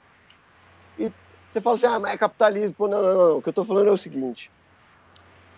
A vacina que o imbecil tá furando a fila para tomar, ele pode não enxergar isso.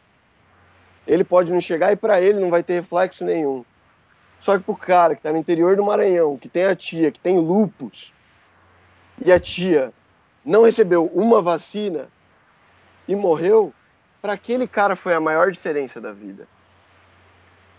E o brasileiro não, assim, novamente, não é, não é, eu não sou um melhor brasileiro do que os caras que estão no Brasil. Eu só vi diferente e tô tentando.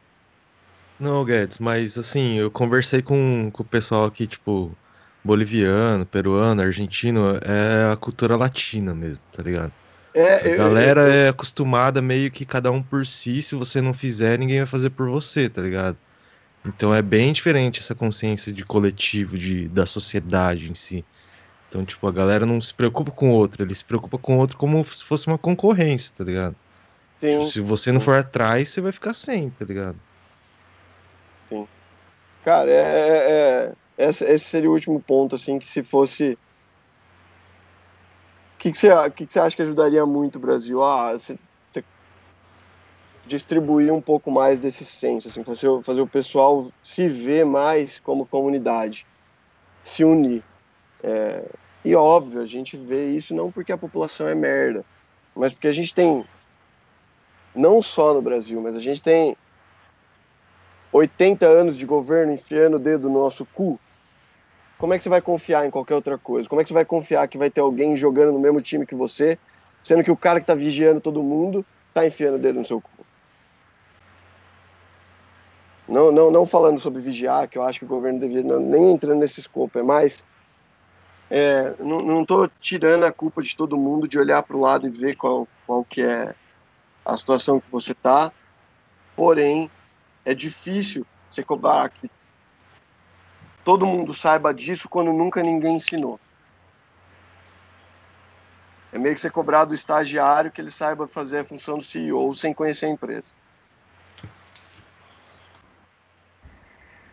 Vamos voltar aí para o nosso papo econômico com o especialista, né?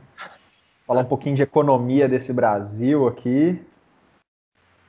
Temos recados econômicos também, não temos? Temos recados econômicos? Opa. Então, fazendo o link. Fazendo o link, vamos economizar com o cupom do iPhone lá. Lembra? Então, para novos usuários, cupom 044 podcast 030 para novos usuários. Não, 30, obviamente. 30, 030? é direto. Não, é só 30, É não tô 30, usando. perdão, vamos recapitulando aqui. Tá aí embaixo tem o cupom, quem tá assistindo. aqui. 044 Ó, Vai podcast estar escrito 30. em cima Vai aqui tá do meu escrito. dedo, ó. Em cima Não, do meu, não bem fode, em cima não do meu fode. dedo, ó. Não Tá pode, vendo essa não caixinha pode. aqui, ó? Essa caixinha aqui vai estar 044 escrito podcast o cupom. 30. Para Brilhando. 30% de desconto. E o outro novos cupom usuários. que ele vai anunciar agora, que o Jean vai anunciar agora, vai aparecer aqui, ó. 044 podcast 20. Para quem já é usuário do, do Icfome, já está acostumado a pedir seu rango. Se você não pediu, ainda dá tempo, porque a gente vai conversar mais um pouco. Então pede que dá tempo de chegar. Seu alimento, sua larica aí. Ó, eu, eu respeito o patrocinador de vocês aí, mas pra mim temos que parar com esse merchan que é osso. Eu paguei o valor integral aí no Equifome durante a minha faculdade. E para você que está aí há muito tempo sendo usuário do Equifome, já abusou um pouco dos pedidos e está ali com um excesso de, de peso, Jean Miranda aí, personal na academia também, treinos funcionais em grupo. Vamos aí, valorizar o passe dos amigos, né, mano? Nossa, Vocês agora, conhecem Vale- agora que o Kleber Guedes Bambam? falou. Agora que o né? falou que, que pagava preço integral, lembrei daquelas noites de domingo assistindo NFL na tarde, pedindo aquele frango, polenta e batata, meu Deus do céu. Era, era, era algo assim. Era um Gostoso. evento que não precisava ser falado. Ia ter a, a- o fervo sabadão, o frevo, né? Sabadão. Famosa baguncinha. Meio-dia, duas da tarde, era assim. Ou pedia marmita do BR3, ou fazia um macarrãozão, sei lá, qualquer parada lá, juntão todo mundo. Perrengue duas- coletivo, né? Duas da tarde, começavam os jogos da NFL. E aí, durante a- a duas e até as onze, a gente se entretia com. Pô, trocando uma ideia ali, jogando um baralho. ah, cê- entenderam aí o. Comendo um sanduíche. Comendo um sanduíche pra quem assistiu How I Met Your Mother. boa referência, boa referência. Nossa. E Sutil, Cara, sutil. íamos até a noite, aí como o japonês falou, a gente pedia uma porção que deveria chamar assim, porção, sei lá, infarte, porção taquicardia, porção suador. Eram caixas de pizza cheia de polenta, batata frita e frango frito, que se você for para Maringá um dia, procure algum restaurante que proporcione essa Eu tenho, hein? Eu tenho, só vou Like fazer o fome tem. merchan. Só vou fazer o merchan se pagarem depois, eu falo o nome da pizzaria. Ó, vai, vai nesse merchan, pede, vai, pede nessa pizzaria pelo Ike Fome. Se você tiver ido na Taj Mahal, uso do usuário antigo, porque você não vai ser usuário novo. E, pô, Ike Fome, gosto de, das pessoas que trabalham lá, grandes amigos meus trabalham lá, mas arrombados, né? Arrombados. Esperaram me formar. Esperou sair de Maringá. me- É, e, do Brasil. e olha só que eu demorei pra me formar. Falei, não, vou ficar aqui até o Icfome lançar essas promoções, mas não lançou. Então, eu ó, acabei de criar uma fique mental de que o Guedes usa o nosso cupom 044podcast20, já que ele é usuário antigo, e o pedido dele chega de jet ski com o brother, com a, com a mochila nas Ilhas Caíba. Que momento. se o pessoal da Icfome estiver ouvindo e quiser fazer essa entrega aqui, eu aqui no quintal de casa eu abro o portão. O pessoal pode parar o barco aqui, o embarque. É, vai ser jet ski, né? Porque não, não, não vão estar no mesmo nível do Caribe, né? Porque as Então- motos são como jet skis. Curiosidade, Cortar curiosidade. giro com jet ski. Não temos moto na ilha. Temos, temos muito poucas motos na ilha. Muitos. Não tem a CGzinha aqui, não tem o Nego cortando giro com a Phase. Não Então tem. ninguém é praticante patinete. do grau. Ninguém País subdesenvolvido é assim mesmo. Não, não Ah, tem, não não tem praticante do grau. País Não tem o bololô haha. Não Nossa, tem. que ridículo, mano. Porque você sabe, né? Acima de Deus, só. Acima de nós, só Deus é a roda da frente.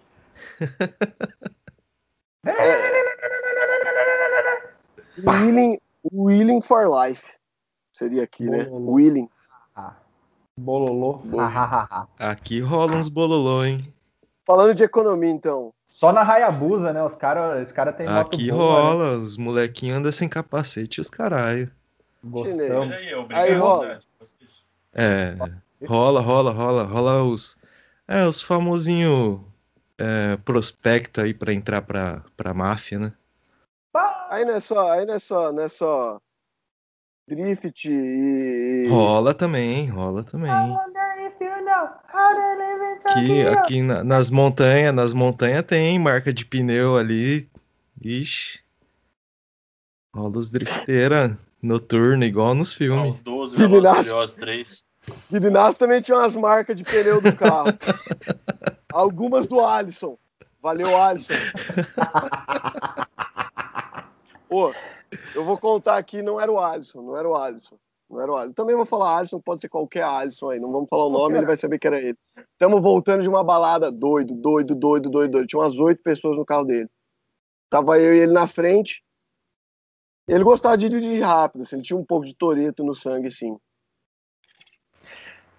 A gente fez a curva da Tage. Foi, foi, foi.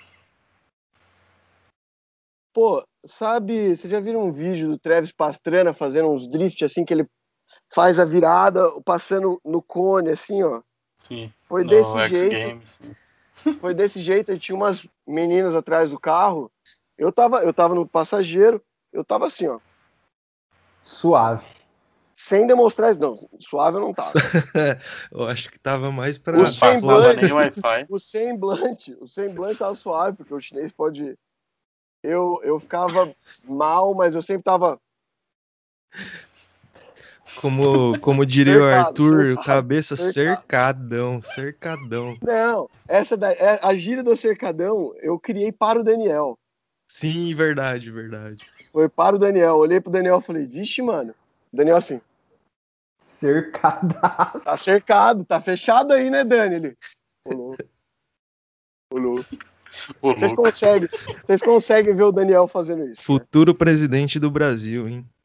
Deus Ó, livre. Vou falar de economia, vou, vou tentar dar meus pontos, mas se vocês querem ouvir de economia, o Deus é o cara, O que é cara. o Daniel. Daniel é o cara. Daniel é o cara. Sério? O cara. O cara, o cara. Daniel é um gênio. Daniel, assim, você olha pra ele, é aquele tiranossauro Rex desengonçado, que, pô, o cara parece um boneco de poço movimentando. Um dos caras mais inteligentes, assim, e, que eu conheci. Do, eu diria, diria, diria literalmente acadêmico do teu nível, assim, Saulo, de, de buscar, de, de gostar mesmo, de entender o mecanismo e de estudar. Daniel é genial. Bom saber. Aí, ó, pra você que duvida que a pessoa sai do rolê e sai bem, ó, tá vendo? Os meninos saem bem. É assim, se você for olhar, se você for olhar todas as pessoas da TAG, todas as pessoas da TAG, que todas eram do rolê, todas têm sucesso na área que fizeram. Desde o Chorão, é um ótimo, bizarro quanto o cara evoluiu né, na área profissional. Para mim sempre foi um grande irmão, mas na área profissional, quanto ele evoluiu depois que saiu. Cabeça tá morando fora, indo atrás, chinês, é, Mateusão conseguindo trabalho novo. Eu não, não, não vou esquecer, vou esquecer, talvez eu não cite o nome de todo mundo que está no grupo mais próximo da TAG, mas é claro que Zé, Marabá, é, porra, Clebão finalmente seguindo a, a, a, carreira que ele gostava da educação física, de estar trabalhando com tudo isso, você vê assim, pô, tava todo mundo no rolê, todo mundo chapado, mas ligado. Foram atrás. Obrigado. Que não seja, que não seja, ah, eu não quero virar um milionário, mas eu vou viver que essa galera me mostrou que dá para buscar as paradas que eu quero e ser bom no que eu quero, tendo esses noias me apoiando. Então, o que eu falar de economia hoje, Dani, beijo, mas desculpa. Vou tentar fazer o melhor aqui para ajudar a rapaziada. Vou conseguiria falar bem de mercado financeiro em específico. GameStop, por exemplo, aí, galera, uh, Bitcoin, essas paradas, dá, dá pra gente, então, aonde vocês quiserem aí, o que vocês quiserem falar sobre. Vai ser o próximo. A, a pergunta, né, nem é, o, o papo eu ia chamar mesmo, era aproveitando a sua situação de brasileiro no exterior, atuando com o mercado financeiro, como o mercado financeiro vem visualizando o Brasil neste contexto em que saiu reportagem esses dias de acho que 98 países avaliados, nós somos a pior gestão da pandemia no planeta, né, dos países avaliados. Deve ter alguém pior que a gente, é óbvio, né? Porque sempre tem alguém pior, se não algum marciano. Mas como o mercado financeiro vem é, é, analisando, avaliando e classificando o próprio Brasil nesse contexto econômico global pandêmico quase inédito? Cara, uh, o mercado financeiro em si, a visão dinheiro, é, o Brasil é uma terra de oportunidades até o ponto que você consiga controlar o risco. Do ponto de vista político, assim, é, relações internacionais, o Brasil é uma piada mesmo. O Brasil é uma piada, assim, de. É impressionante. Imp... Eu, eu literalmente fico impressionado o quanto a imbecilidade. Eu não estou falando se é certo se é errado, se o governo é bom ou ruim. Vou tentar não ser enviesado sobre falar se é certo, errado ou bom ou ruim, mas para mim é claro que até os apoiadores do atual governo veem que Bolsonaro é um imbecil e fala merdas grotescas e toma decisões bizarras. Nesse aspecto é, é muito mal visto. O Brasil é literalmente assim, piada. Todo mundo acredita sim que tenha muita oportunidade econômica, mas desse nesse escopo de relações sociais ou que, que, ou não conhecem ou sabem que é uma piada, que o governo é ridículo. E novamente, questão é do dinheiro, o nego tá pouco se fudendo.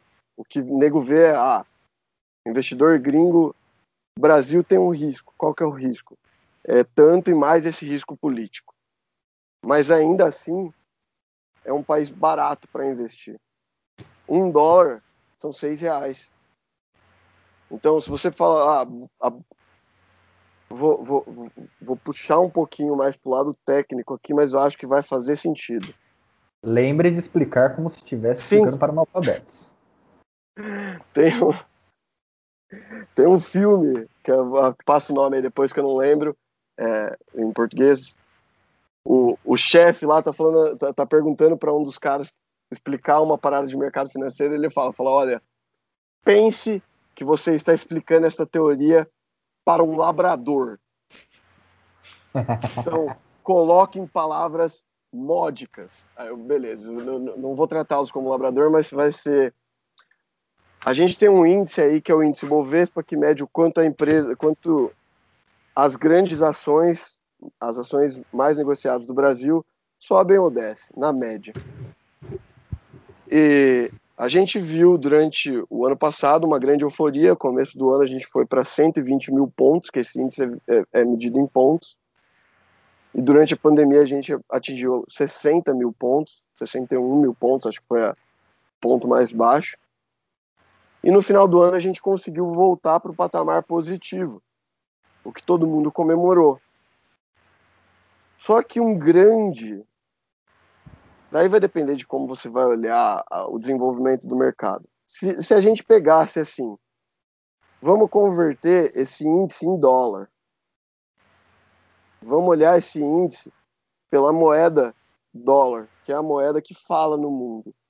Se nós pegássemos o valor que o índice estava no começo do ano ou na máxima dele e dividisse pela cotação do dólar naquele momento e fizéssemos o mesmo para aonde ele voltou a ficar positivo no fim do ano e dividíssemos pela taxa de câmbio daquele momento, como o dólar subiu muito em dólar, a nossa bolsa não performou o mesmo.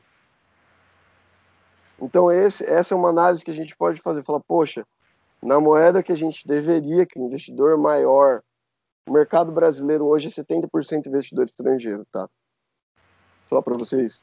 Tô, tô, esse número é bruto, tem bastante contestação, mas só para vocês terem ideia, eu diria numa média aí, um, educada, 70% é investidor estrangeiro. Então nós temos, na minha cabeça, como eu gosto de olhar, nós temos que olhar esse índice em dólar também. Você e dito isso. Que, que, o dólar e o crescimento da bolsa não, não, não, foi, não acompanhou a recuperação. O dólar, né? O dólar, o real, então colocando assim em palavras módicas, a bolsa, a bolsa não caiu, mas o real perdeu valor. É, o real então, foi uma das moedas que mais desvalorizou que mais o planeta desvalorizou. pela diminuição da capacidade produtiva nacional. Por N motivos, assim. E, e, e alguns deles, eu acho que o nosso o Paulo Guedes, fez certo. Eu acredito também, e talvez seria execrado aí por alguns, que o, mercado tem que dar o preço da moeda. O, o mercado tem que flutuar baseado na oferta e na demanda. Por mais, por mais que isso doa, nós não podemos atacar o preço. Como que eu acho que deveria ser, como que o governo regula isso? Para a gente ter contas mais equilibradas, para a gente conseguir ter, não ter déficit fiscal, ou déficit, pelo menos déficit primário ser menor, ou todas essas medidas aí. Nós não devemos inferir no mercado. Nós devemos inferir nas políticas que a gente está tratando a nossa empresa, nosso ambiente corporativo. E, de certa forma, Paulo Guedes acertou em algumas decisões. Eu, eu não sou tão educado como eu falei, economicamente, para falar sobre isso. Então, é, isso aqui é, pode ser muito mais opinião do que fatos. É, algumas ele acertou, em algumas outras ele errou. Eu diria que economia foi a área que o governo errou menos. Só que é difícil você olhar isso quando você tem um cenário de pandemia. Então, é o, o erro é ampliado, né? Qualquer... O erro ou o erro é ampliado ou o erro é mascarado. Vamos falar, vamos falar de, de, de um outro. Colocar isso de um outro aspecto para vocês terem um pouco mais de perspectiva. O governo Lula foi economicamente genial. Genial. O crescimento que nós tivemos ali, posso estar enganado nos anos, mas 2008, 2009, quando tivemos boom das commodities, foi incrível. E aí você fala, pô, mas aí beleza, é fácil. O Brasil é um país exportador de commodities, commodity teve boom, qualquer um teria feito bem. Você entendeu que como a gente fica muito, como a nossa economia é um tanto quanto fraca e a gente fica muito refém de fatores externos, é, nós temos um, um, um obstáculo a mais para quantificar isso, como eu falei, tal, talvez seja a minha visão. Nós temos um obstáculo a mais para quantificar o quanto a gente vai bem ou não na economia, porque a gente é muito de, dependente dos fatores externos. Então, cara, é, é estranho o momento que a gente tem, no mínimo, economicamente falando. É meio que sem precedentes. É meio que. Pessoalmente, como pessoa, não gosto do Paulo Guedes, mas é inegável que ele é um bom profissional. Tem sucesso na carreira, tem sucesso nas paradas que, que fez, teve sucesso na academia, embora Muita gente não, não, não gosta dele como persona, porém é inegável que o cara é sim qualificado. Então, é, para mim é muito difícil. Ele tá numa posição difícil, assim, que não dá para você falar que ele é bom ou ruim, ou quanto ele ajuda, ou quanto ele atrapalha o governo, ou quanto o governo ajuda ou atrapalha, e fatores externos também. Então, é, é o que eu falei a visão do investidor é daqui gringo, Brasil bagunça política, doideira, imbecil no poder. Porém, é um dos melhores países emergentes para se investir.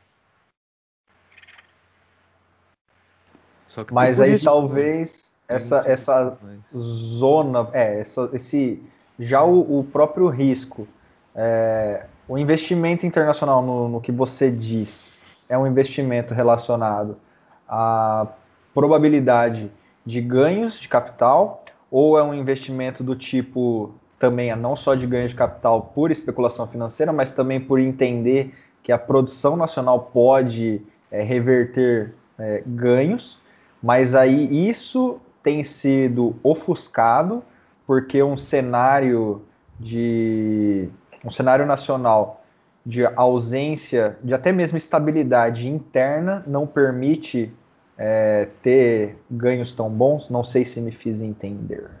Tipo Ford, você oh, quer dizer? Eu vou, eu vou, é, eu não, vou, não eu vou... só a questão da Ford. A Ford é que assim, a, a Ford, quando a gente analisa as formas de contrato que a Ford veio para alguns municípios é do tipo assim, olha, eu vou colocar uma fábrica aqui, vocês liberam geral para eu produzir um negócio eu gero empregos na cidade, não pago tanto imposto, é, faço remessa de lucros para minha sede e pau no cu de vocês quando eu cansar.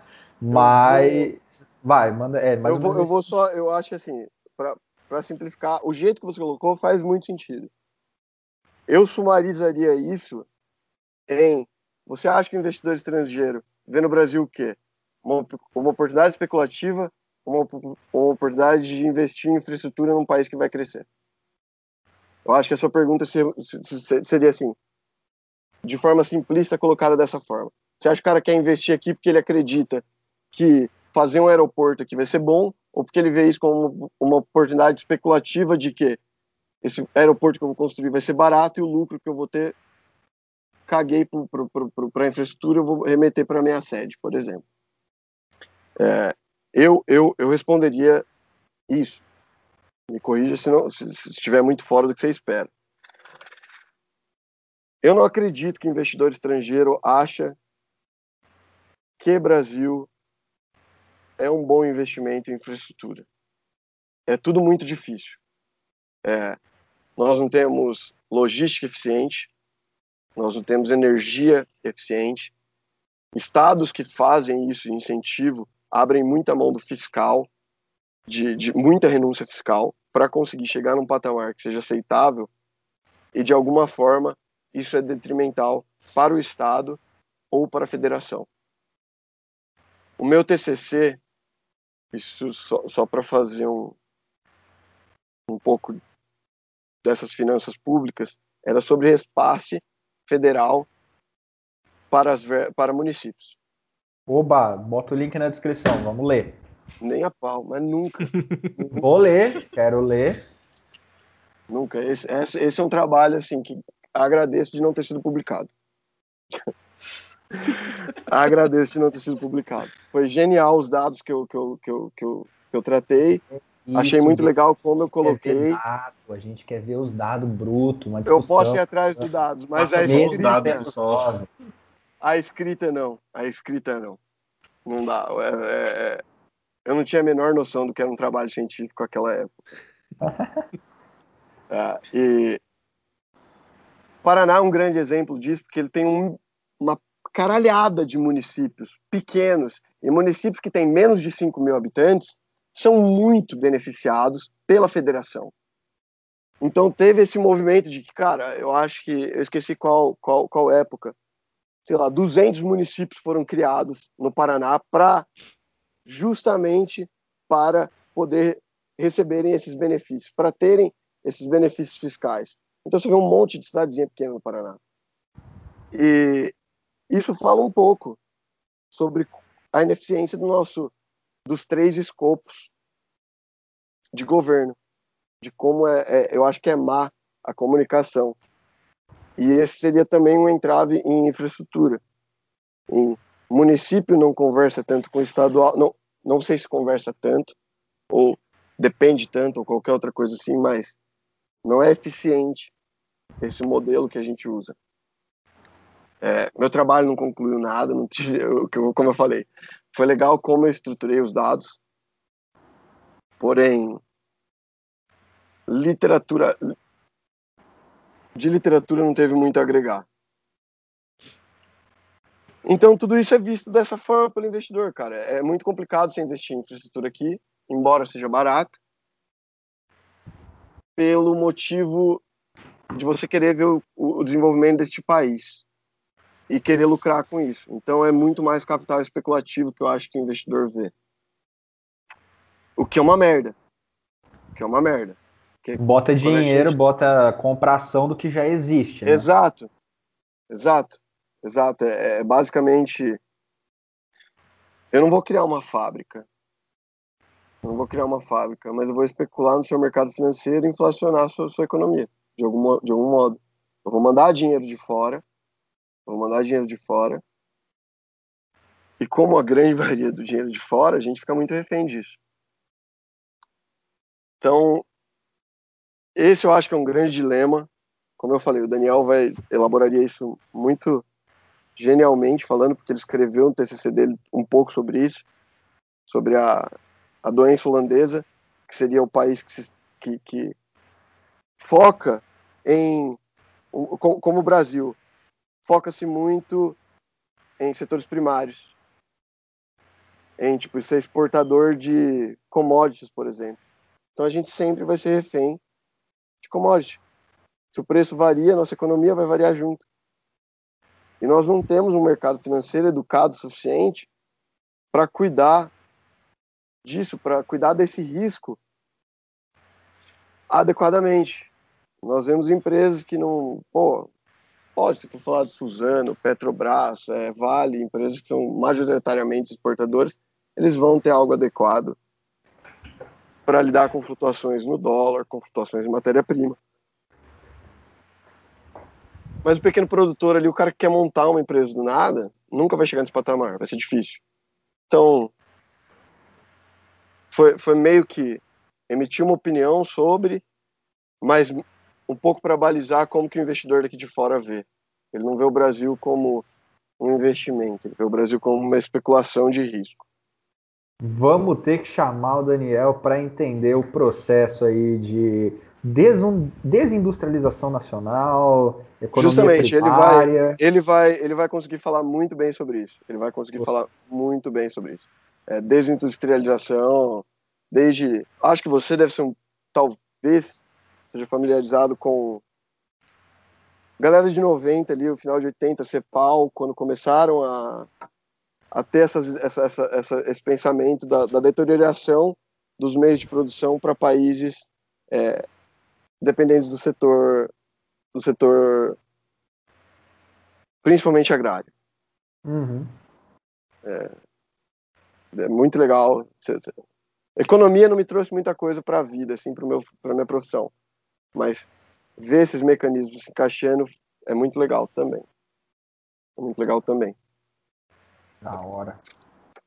Não, porque e... é, é fundamental entender, né, mano, porque assim, a gente é, passa por, vamos chamar, vamos chamar assim, mal e porcamente de flutuações econômicas temporárias nesse país por é, tipos de investimentos internos ou externos vindo, processos especulativos, e aí assim, a população fica refém, né? Um dos pontos que, eu tava, eu até ia questionar, perguntar, né? É, quando você diz que o Paulo Guedes ele acerta ao deixar o mercado controlar preços, né? Aí qual é o custo social disso tudo, né? Para a população, né? Como a gente... Justamente. Justamente. É, é, é uma questão assim, Sauleira. Uhum. Como eu falei, você falar isso pode parecer cruel e execrável. Porém, você travar uma batalha com algo que você não pode ganhar é muito difícil. E você vai ter muito dano. Vai sair muito machucado. E você saindo machucado, você vai também jogar esse ônus na sua população. Uhum. Então, de certa forma,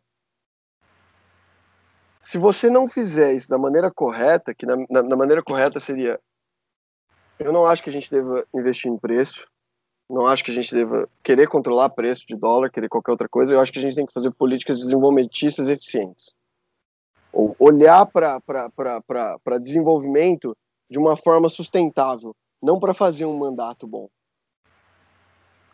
Mas pensar política de Estado, né? Não política de governo. É que assim, vão se correlacionar, né? Vão se correlacionar. E, e no Brasil a gente não tem essa segregação tanto de estadismo e república, né? Eu não vejo, pelo menos, eu não consigo. Posso estar completamente fora do, do, do escopo de conhecimento, mas eu não consigo é, ver estadistas e, e, e, e suporters da, da, da República. Assim. Eu, no, no, primeiro que para mim no Brasil ninguém é educado o suficiente para ninguém que está lá colocando opiniões e falando na grande mídia ou pelo menos a grande minoria é educado o suficiente para sustentar os pontos que fala. Bolsonaro para mim quando fala que é liberal é um do retardado. E um governo do petista falar assim: "Ah, não, eles eram comunistas". É, para mim também é um retardado. Então, o cara claramente não tem, não tem claro nenhuma definição do que são os dois. E a gente entra nesse âmbito hoje do cenário Brasil que a gente extrapola para os dois lados, com nenhum dos dois tendo sustentação teórica para falar. É basicamente a gente está só querendo estar tá certo. Eu vejo isso assim, ninguém mais admite estar tá errado e quer rever as coisas que acontecem um ponto para mim que para mim pode ser cabal. Não, não, não tenho viés político nenhum. Mas PT na última eleição, na minha concepção, por querer ficar negacionando um erro, pode ter entregado a eleição para o pior presidente do Brasil. De, de, de, qual forma? Pô, sei lá, se o PT chega e fala, fala, cara, nós não vamos para o segundo turno, nós não vamos ter um candidato, a gente vai apoiar o Ciro agora. Nós vamos fazer a limpa na nossa casa, nós vamos nos ajustar aqui. Nós vamos ver que a gente fez um monte de merda, mas não, tentaram bater. E, e novamente, isso pode ser só uma opinião e eu estar errado. Só que eu, eu queria só exacerbar a ideia de que nós não podemos largar o osso nunca para admitir erros e reorganizar. E aí você vai gerando extremo para cá, extremo para lá, extremo para cá, extremo para lá, onde ninguém mais tem uma sustentação teórica e um debate de ideias. Fa fa faz sentido, assim, é, como eu coloquei, fe fe fez sentido para vocês entenderem o, que eu, o ponto que eu queria colocar? Sim, sim. Eu acho que você tá mutado, Saulo. Totalmente. É, eu mutei porque vai começar um temporal aqui, mano. Temporal de amor? Quando você chegar, tira essa roupa molhada. Nossa Pesado. senhora, cara. Ô, só, só falar, fugir totalmente do tópico, mas a gente falou da música. Puta, eu tava aqui em casa esses dias, eu tava, tava, tava com a galera aqui, a gente tava tomando uma breja. Cara, tocou Jorge Ben, Taj Mahal no meu celular, na minha playlist. Foi uma música que eu não consegui escutar, cara. Não Jogou consegui cima, escutar. sujou todo o teto de carne. Não, eu, eu, eu tirei, eu tirei a música. Eu tirei a música. Eu tirei a música porque eu ia chorar. E voltando ao a minha falação de merda sobre coisas que eu não sei. Essa é um pouco da, da, da, da visão um pouco mais educada, porque eu estudei economia num curso de faculdade eu, que eu tenho, assim. Não sei o quanto é visão e o quanto é opinião, porque eu não sou tão educado para falar, mas acho que eu também tenho uma, algum conhecimento para pelo menos questionar aí, para dar alguns pontos para vocês buscarem o que vocês querem encontrar, de, de, de interpretar e tudo mais.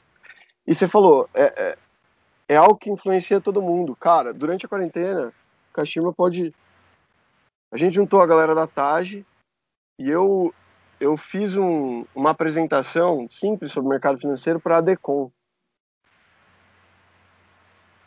Juntamos a galera da TAG, tipo, 20 nego, brother meu, ouvindo eu apresentar, cara, falando sobre o mercado financeiro, sobre essa simplicidade de mercado financeiro, no- na- na- literalmente, em como isso afeta nosso dia a dia. Não era venda de curso, não era day trade, não era porra nenhuma, era, cara, mecanismo saber que, pô, o que é dólar? Dólar é o quanto dinheiro quer comprar, o que que é o preço do dólar, o que é a taxa de câmbio?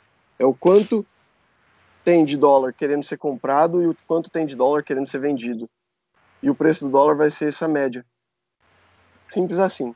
É o quanto tem, quantas pessoas estão querendo comprar dólar para viajar para fora, supondo a, a menor, o menor cenário. E quantas pessoas tem querendo vender dólar para essa galera que vai morar, que vai fazer fazer a viagem isso vai ser o preço do dólar. E, velho, Kashima sabe que eu acho que eu agradeci isso. Esse foi um dos momentos mais legais assim, na minha vida. Ah, 20 pra brother gente também, meu. mano. Pra gente que não sabia nada ali, ficava escutando. Velho, ver Foi 20 muito brother, tipo 15 brother, meu, sei lá quantos estavam na call, parando, ouvindo pra, pra falar, pra ouvir você falar sobre a, a sua profissão e questionando e vendo que, cara, pô, ali foi um dos momentos mais da hora da minha vida mesmo. De ver, porra, caguei, caguei, literalmente caguei que eu não tenho um milhão de dólares hoje. Eu tenho 15 malucos que estão aqui dispostos a ouvir o que eu tenho a falar sobre algo que eu estudei, que eu batalhei pra estar aqui. E, velho, porra, que animal, mano. Que animal. Isso pra mim é respeito, isso pra mim é admiração. Isso pra mim assim, é, é o sucesso. E agora vai pessoas- ter. Agora você vai ter mais pessoas aí ouvindo, ouvindo a gente no podcast agora. Cara, tomara que eu consiga de verdade, que esse é um, é um grande ponto que eu queria na minha vida, assim, é conseguir trazer, sei lá, cara, não sei se aprendizado, não sei se, o- não sei o que, mas conseguir fazer de fato, ou se pensar de uma forma diferente, ou se um tópico que, que para você não estava claro e, e eu falei algo que você pensou diferente, não porque eu te dei o caminho, mas só porque você ouviu um tonto falando algo sua experiência, pô. é, completamente merda, falando bosta sobre depois de passar oito anos na faculdade, morando no Caribe, trabalhando no mercado financeiro, cara, talvez este imbecil tenha tomado alguma decisão certa na vida, por que que eu não vou ouvi-lo? Praga, por que que eu tenho que ouvir só o Elon Musk falando? Ô Guedes, é, e você queria comentar lá sobre. Você falou comigo antes da nossa gravação sobre o short squeeze, que você ia dar uma Ixi. aula aí pra nós. Pô, não! Que desgraça não, não. é essa que aconteceu essa semana de GameStop? Saul Love está perdido em relação a isso. Que é isso? Cara, vocês viram assim, basicamente o, o, a ideia por cima foi o seguinte: chegou a galera do, do Reddit. Arrasta para cima agora, hein? Você que tá ó, ouvindo aí. Se, se, se, eles colocarem o meu, o meu arroba aí no, no aonde for. Ka Kashima, arroba aqui. Ah, vai se fuder, velho. Tá, tá grande cê, pra. Você sabe tá que grande? eu vou colocar aí na tua mão? Você sabe, né? Coloco do, coloco do Mateusão, então, que cabe aqui. Cabe. Beijo, garoto. Te amo. É, foi basicamente um fórum, uma galera que se juntou lá através de um app. Eles compraram um monte de ação de uma empresa que, salvo engano, essa empresa era tipo locadora de games ou era uma empresa física de games, de venda de, de consoles, esse tipo de coisa, uma, uma cadeia de lojas. E dado pandemia, e dado que hoje a maioria das coisas você faz online, eles estavam mal. E para eu continuar, para ficar claro para vocês, eu, eu, vou trazer um conceito que é a venda descoberta no mercado financeiro, ou o short, que é o, como o termo gringo, uh, que é o seguinte: você pode no mercado financeiro vender algo que você não tem. Pô, você fala, como que eu vou vender algo que eu não tenho? Uma ação, vamos supor o seguinte, que o Kashima tem uma ação de Petrobras. E ele vai carregar essa ação de Petrobras para o resto da vida. Ele sabe que não necessariamente precisa ser para o resto da vida, mas na estratégia dele ele não vai estar tá comprando nem vendendo, não vai estar tá fazendo movimentações nesse papel num período, sei lá, seis meses, um período que ele acha adequado. E vamos supor que o Jean queira comprar a Petrobras hoje. Ele acha que a Petrobras está num preço bom e ele quer comprar Petrobras hoje. Já eu, já eu eu não acho que Petrobras está tá, tá num preço bom. Eu acho que está cara, eu acho que está super avaliada e eu acho que é uma empresa que a ação dela vai desvalorizar muito. Vai desvalorizar pra caramba, eu acho. Então, o Jean acha que a empresa vai valorizar. Eu acho que a empresa vai desvalorizar. O Kashima tem a ação e não está fazendo nada com ela. Eu vou chegar para o Kashima eu vou falar assim, Kashima, eu quero vender sua ação. Você pode alugar ela para mim? Kashima vai me falar assim, falar, pô, beleza, eu te alugo por seis meses a 1% de taxa de juros e depois desses seis meses, ou nós estendemos esse contrato, ou você me entrega uma ação de Petrobras de volta. Então eu falo, beleza, legal, vou pagar esse 1%. Eu pego a ação do Kashima e ligo para o Jean. Jean, tem uma ação de Petrobras para vender para você. Jean, pô, beleza, vou comprá-la a 20 reais, 20 reais, 20 reais. Eu vendi a ação que eu aluguei do Kashima para o Jean. Jean recebeu a ação, eu recebi o dinheiro que ele pagou, o Kashima e eu temos uma obrigação um ao outro eu tenho que devolver uma ação de Petrobras para o Kashima em determinado período de tempo. Então vamos supor que quando eu tenho que devolver essa ação para o Kashima, a ação que eu vendi por 20 reais está agora 15. Que era o que você eu... já tinha previsto. É. Exato, eu achei que a, que a ação ia cair. Aí o Kashima me liga e fala, Vitão, Guedes, preciso que você me devolva a minha ação. Eu falo, tudo bem, sem problemas, Kashima. Eu vou lá no mercado, na bolsa, na corretora, eu vou falar, olha, eu quero uma ação de Petrobras e essa essa dívida que eu tenho aqui na minha conta com o Kashima vai ser sanada com essa ação.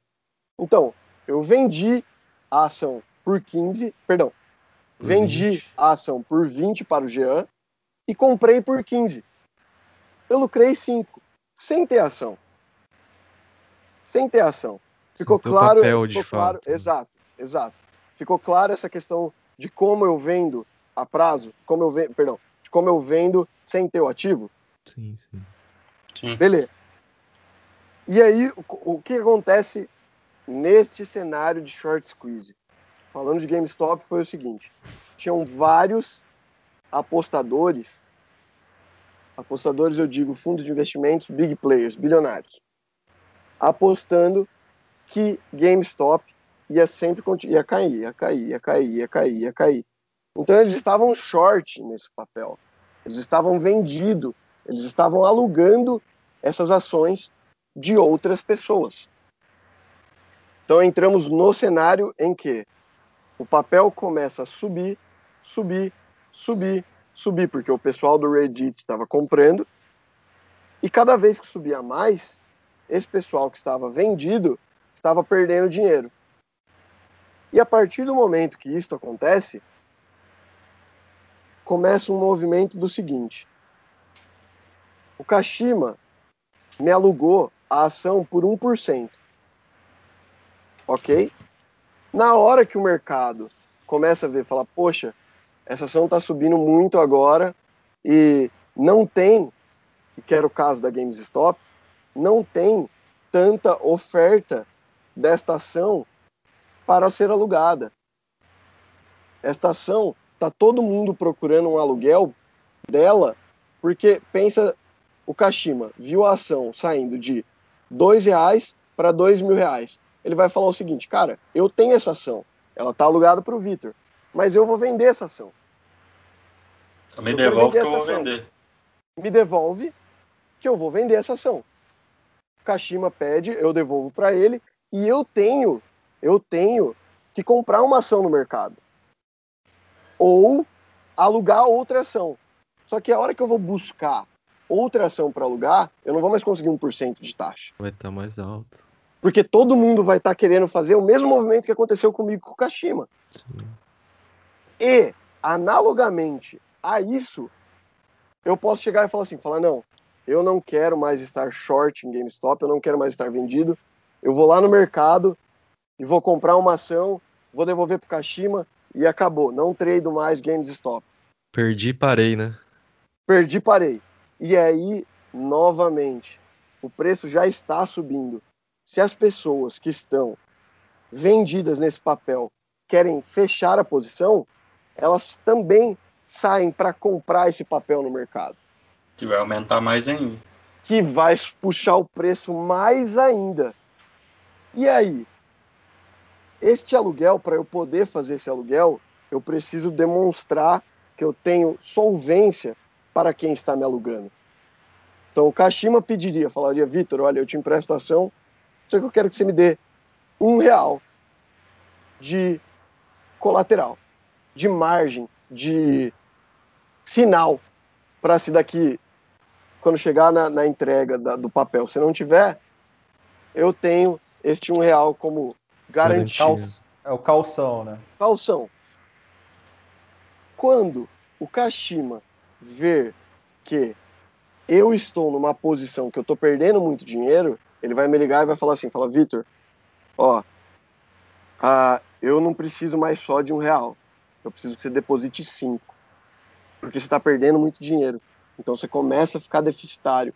Você começa a ter mais risco de crédito para mim. Então eu preciso que você mande quatro reais para essa conta. Eu já estou perdendo a posição. Eu já estou pagando mais no aluguel. Eu tomo essa chamada de margem. Chega um momento que fala assim, eu não consigo mais perder, eu não tenho mais dinheiro. E aí eu tenho que encerrar todas as minha- minhas posições porque eu fui esquisado, Hum, Entendi. me apertaram até eu sufocar, que é o short squeeze. E foi isso que aconteceu com os investidores que estavam short em GameStop. O preço foi subindo, subindo, subindo. Algum... Teve um fundo de investimento que quebrou. Eles eram um fundo não tão grande e eles tiveram, acho que 40 milhões de dólares em perda e isso foi demais para eles. Então, Mas, mas qual que é o período de tempo que acontece toda essa movimentação, Depende. assim? Depende, depende. Nós tivemos nós tivemos alguns casos marcantes, assim, que, é, para mim, que foi quando eu estava no mercado. Nós tivemos dois movimentos disso que foi.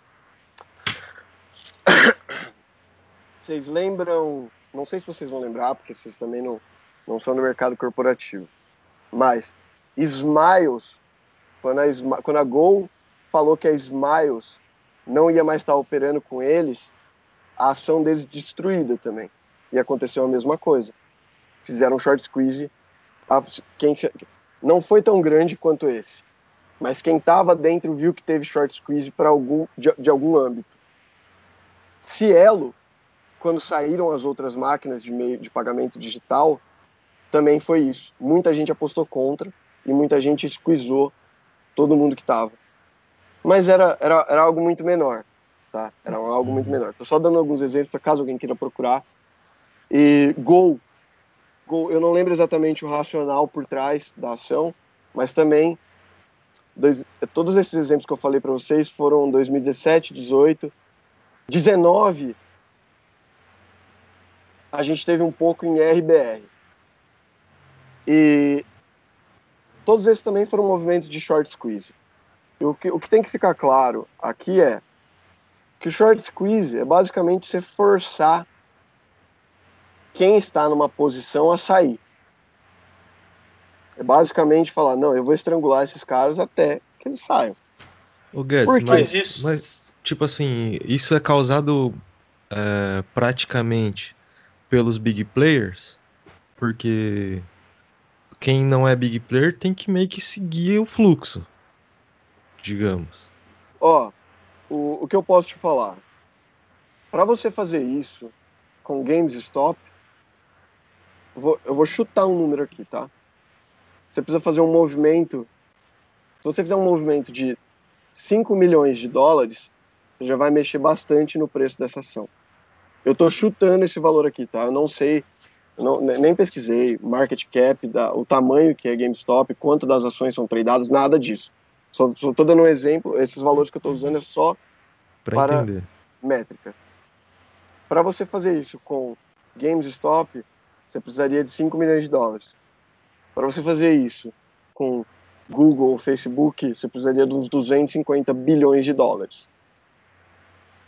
Então, ah, isso é um mecanismo do mercado, isso é... Para mim, que o Reddit fez, não foi certo. É óbvio que não foi certo. Para mim tem que estar claro isso, porque os caras quiseram manipular o preço de uma ação que não tinha racional. Qual que, qual, que, que tem que reger o mercado? Novamente, posso ser execrado por achar, ah, isso é utopia. O mercado ele tem que ser regido por, pelo investimento construtivo. Estou investindo em algo que tem um racional por trás. Eu acho que aquela companhia vai cair? Sim. Eu não estou investindo porque eu quero que aquela companhia quebre. Estou investindo porque faz sentido essa tese de investimento. Na minha cabeça, aquela companhia vai cair. É, pela lógica, a GameStop era para cair. Exato. Porque Exato. é como se fosse a Blockbuster. A Blockbuster caiu quando veio a Netflix. Exato, exatamente. Aqui, né? Ótimo, ótimo, ótimo exemplo, já. Ótimo exemplo. Então, como é que você vai permitir que para alguns ganhar. Eu não sei quem vai ganhar dinheiro, eu não, eu não, eu, eu não quero entrar em batalha, ah, bilionários contra Reddit. Não, para mim não, não tem nada disso, não pode existir isso é errado de um ponto de vista de mercado e ponto. É claro, não existe essa flutuação de preço, não tinha, não, de, não teria essa flutuação de preço por racional nenhum, a não ser machucar alguém. Ou manipular o preço, pura e descaradamente. E é errado. Ponto.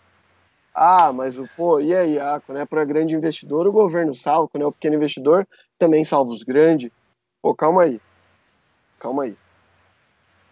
Se isso acontecesse num, num espectro muito maior, é, se fosse um movimento que tivesse um risco relevante, eu falo para vocês, nós temos alguns mecanismos para não ocorrer manipulação de preço.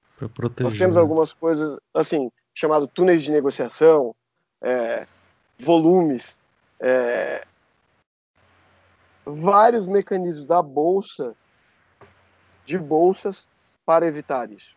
É, isso aí você explicou pra gente numa das chamadas lá, porque senão fica muito injusto pra quem não é big player, né? O big player Exa- vai lá é- e seta o preço da ação. Justamente, e, e para para pensar o seguinte, para para pensar o seguinte. Esse fundo aí que eu falei, perdeu 40 milhões. Se fosse um fundo que tivesse um bilhão de dólares, ele teria quebrado todos os investidores da GameStop, Sim. que acharam que Facilmente. Porque, porque o que que ele ia fazer? Ele ia falar, não, tô perdendo dinheiro, mas tô vendo que, que uma hora eles vão ter menos dinheiro do que eu. Vou continuar pagando aluguel. Vou continuar pagando aluguel. E, a- e já, já pode ver, vocês já podem ver, que GameStop, eu não acompanhei o caso passo a passo. Mas eu acredito que ela já deva estar quase no mesmo patamar de preço do que antes. Então imagina, imagina se este fundo de investimento que quebrou por 40 milhões falasse, cara, eu tô tranquilo em tomar uma perda de 250 milhões que demore um ano para esses caras começar a sair da posição. Foda-se. Só Ele muda a concentração de capitais. né? Exato, Local- exato. Ele ia quebrar todo mundo. Ele ia quebrar tudo. Por isso que eu falei. Reddit nunca vai fazer. Nunca diga nunca, mas possibilidade irrisória disso acontecer com um papel como Facebook, que tem uma- um valor de mercado de. Facebook, eu não sei, mas Apple acho que passou trilhão e Amazon e Tesla também passaram um trilhão. Você acha que 40 milhões vai fazer um, um, um, um impacto de 2 mil por cento num papel de um trilhão? 40 Não, milhões eu é tinha- troco de bala, Eu né? tinha visto que eles estavam querendo fazer isso com outras empresas, mas, tipo, achar uma empresa dessa que é, entre aspas, Ah, certeza que vai quebrar, não é simples assim também. Mas então, então, Jean, a questão é a seguinte: essa informação é pública. Não, sei, qualquer um informação é pode ter. pública. Mas, mas ó, é, o que eu queria falar é o seguinte: tinha mais, tinham mais investidores contra a GameStop. Então pensa assim: se você fosse somar o valor de investimento que tinha a favor da GameStop e contra a GameStop, tinha mais de 100% do valor da empresa investido contra. Certo? É, per- Perdão, co- co- como é que você tinha colocado? Só, só acho que é uma das últimas frases que você falou. Que é, tipo, que eles querem fazer isso com outras empresas. Justamente, essa informação de que GameStop tinha 200% short e 100% long, É, o pessoal viu e falou assim, pô, como é que pode? Tá todo mundo contra? Vamos tentar fazer isso. Novamente, novamente, era eles têm que achar empresas pequenas, pequenas, que tenham um valor pequeno e que estejam nessa situação da GameStop para conseguir ser relevante. São poucas. Acho que sim, ah, temos que adereçar isso. Sim, temos que tomar algum cuidado, de alguma forma, porque para mim é errado fazer isso. Ponto. Ah, de que forma? Eu vou proteger quem? Não, cara, você não vai proteger ninguém, você vai proteger o mercado. Deixar o jogo um- justo, né? É. Vai deixar o jogo justo. Vai deixar o jogo justo. Vão conseguir fazer isso? Nessas empresas pequenas, nesse nicho? Vão. Vai se tomar alguma medida?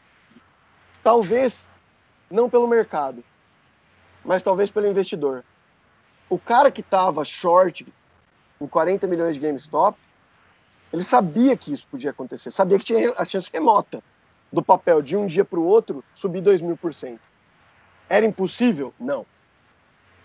Não era. Era completamente improvável, ia ser o último ponto de uma curva insana para isso acontecer?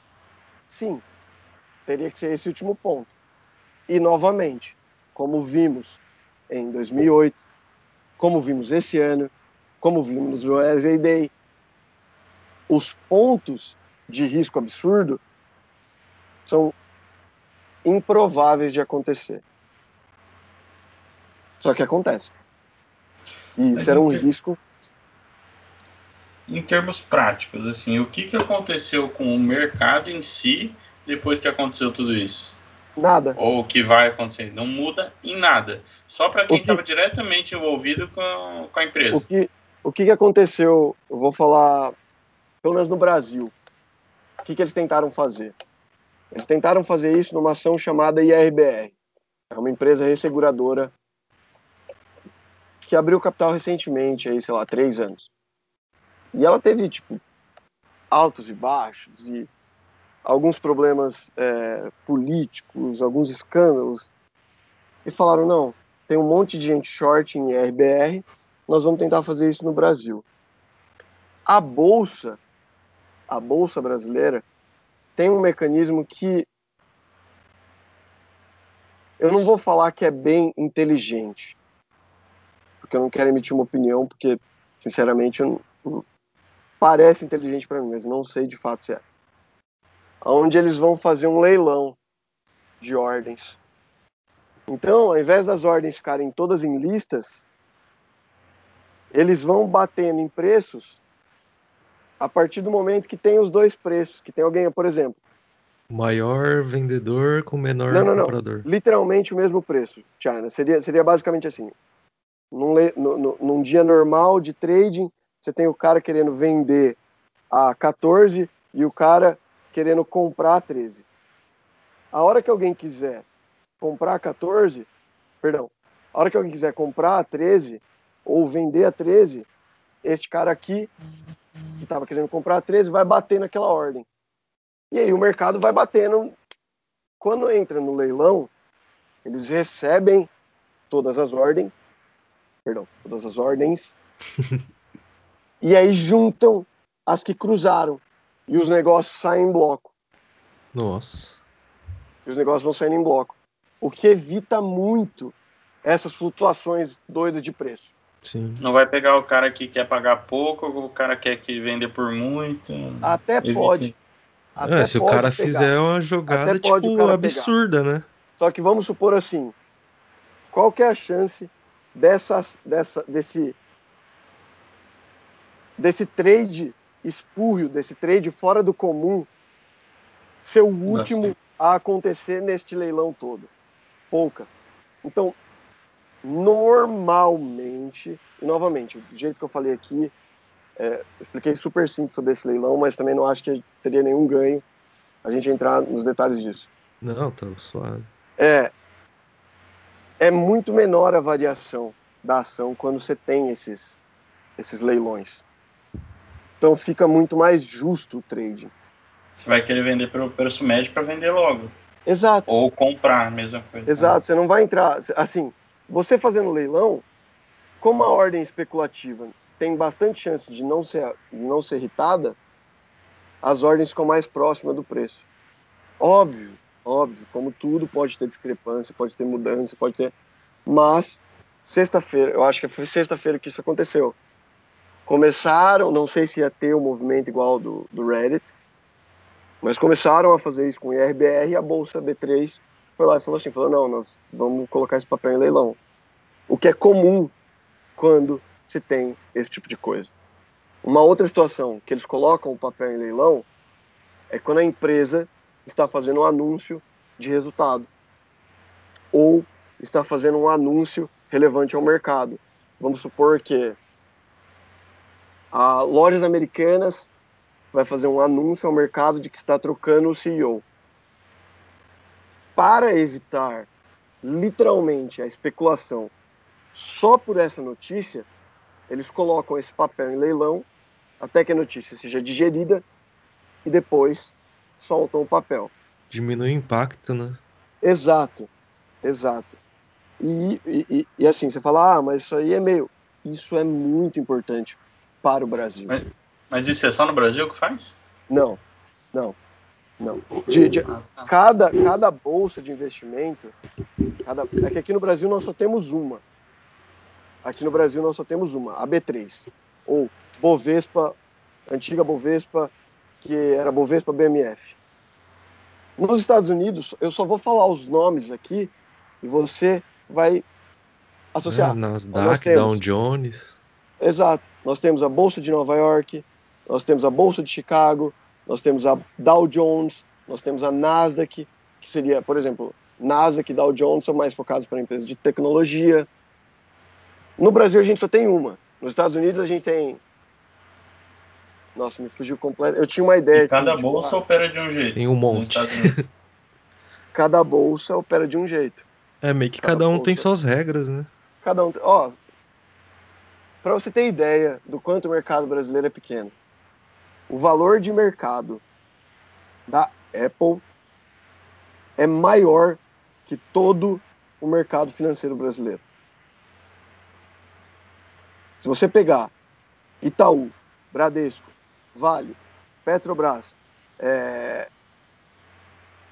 não sei se Magalu, falei Bradesco, Magalu, é, Magalu Lojas Americanas, Suzano. É... Suzano, todas as ações do Brasil e somar o valor de mercado delas é menor do que o da Apple. Da Apple. Então, ah, cara, tem pouco investidor de, do próprio Brasil e, e, tipo, você comparar com a Apple, vai ter investidor do mundo inteiro. Tem um cara que trabalha comigo que ele investe na bolsa americana. Tipo, através do, de aplicativo japonês, tá ligado? Ele consegue investir. Então, tipo, além do que a população americana já é bem mais instruída quanto a parte de mexer na bolsa, assim, né? Aqui parece, tipo, é um. Aqui, no Brasil parece é um bicho de sete cabeças e ninguém vai botar a mão para se arriscar a perder dinheiro. Cara, fala com o vô seu. Nem precisa ser vô. Fala com teu pai. Pergunta para ele. Pensa assim. Pensa assim. Se eu comprar a ação de uma empresa, eu tenho um determinado risco e um retorno.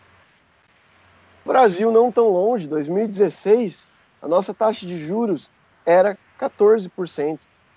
Batemos 18% na alta. 18% de taxa de juros. Só para você ter noção do quanto isso é bizarro, de grande, um país, um país na maior fase dele, que seria, por exemplo, milagre chinês era crescer 10% ao ano. O milagre. E aqui, no Brasil, se você pegasse seu patrimônio, comprasse em títulos do governo ou enfiasse em bancos grandes, eles faziam seu patrimônio crescer 18%. Qual que é o incentivo que você tem em empreender neste país? Certo? Por que, que você vai correr risco de abrir uma empresa, sendo que se eu pegar um milhão, um milhão de reais é, é, é muito, não, não me entendo errado, é muito dinheiro. Eu, eu seria rico com um milhão de reais, não tenho.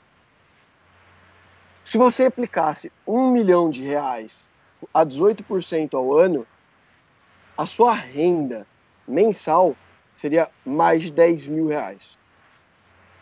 Certo? Seria uh, 12, 180 dividido por 18, por, perdão, por 12, pô, desculpem aí, não só esqueci de pensar agora. Não, mas, mas a, a, ideia a ideia principal que você quis dizer é, tipo assim, compensa mais você investir ganhando 18% do que você ir lá, tipo, sei lá, abrir uma padaria na esquina e tentar Exato. arriscar, ganhar uma grana. Exato, ou falar assim, não. Não tem investir... por que se correr esse risco, né, velho? Eu vou investir em empresa, vou investir em ação que vou ter risco e posso perder dinheiro, sendo que eu não posso não ter risco e ganhar 18%. Então, nunca criou-se uma cultura de investimento. É, nunca teve educação, se, né? É, investimento privado, em iniciativa privada. Nunca teve esse incentivo. Nunca ninguém teve, ah, não, cara, eu quero Brasil é a terra de oportunidades. Vocês já devem ter ouvido o termo, Brasil é a terra de rentista. Termo rentista, quem vivia de renda. Trabalhando no mercado financeiro, eu acho que a pergunta que eu mais ouvi de todos, de tios, primos, amigos, é, cara, qual que é o investimento aí que vai me dar 1% ao mês sem risco? Aí eu falo, pô, se for sem risco, sem risco nenhum de perder, só tem um outro risco aí que pode ser mitigado, é tipo droga. droga você consegue, tranquilo essa margem aí. Vender droga. Sem chance de perder, a única chance que você tem é de ser preso ou tomar um tiro, talvez valha a pena aí pelo que você busca. É, é, é, é loucura. Loucura você falar para qualquer outro país do mundo onde. Ah, não. Eu me balizo com 14% de taxa de juros ao ano. Os gringos choram. E aí, caras, chame o Daniel, eu entro para participar dessa parte, fazendo o mercado financeiro e a gente fala 20 horas de, de como que isso 044 afeta... temático, economia global, olha só. É, cara, voltando assim para GameStop e terminando o ponto, se eu acho que é algo que devemos panicar e ficar desesperado e tentar resolver isso da melhor maneira possível. Não, não acho. Não vejo.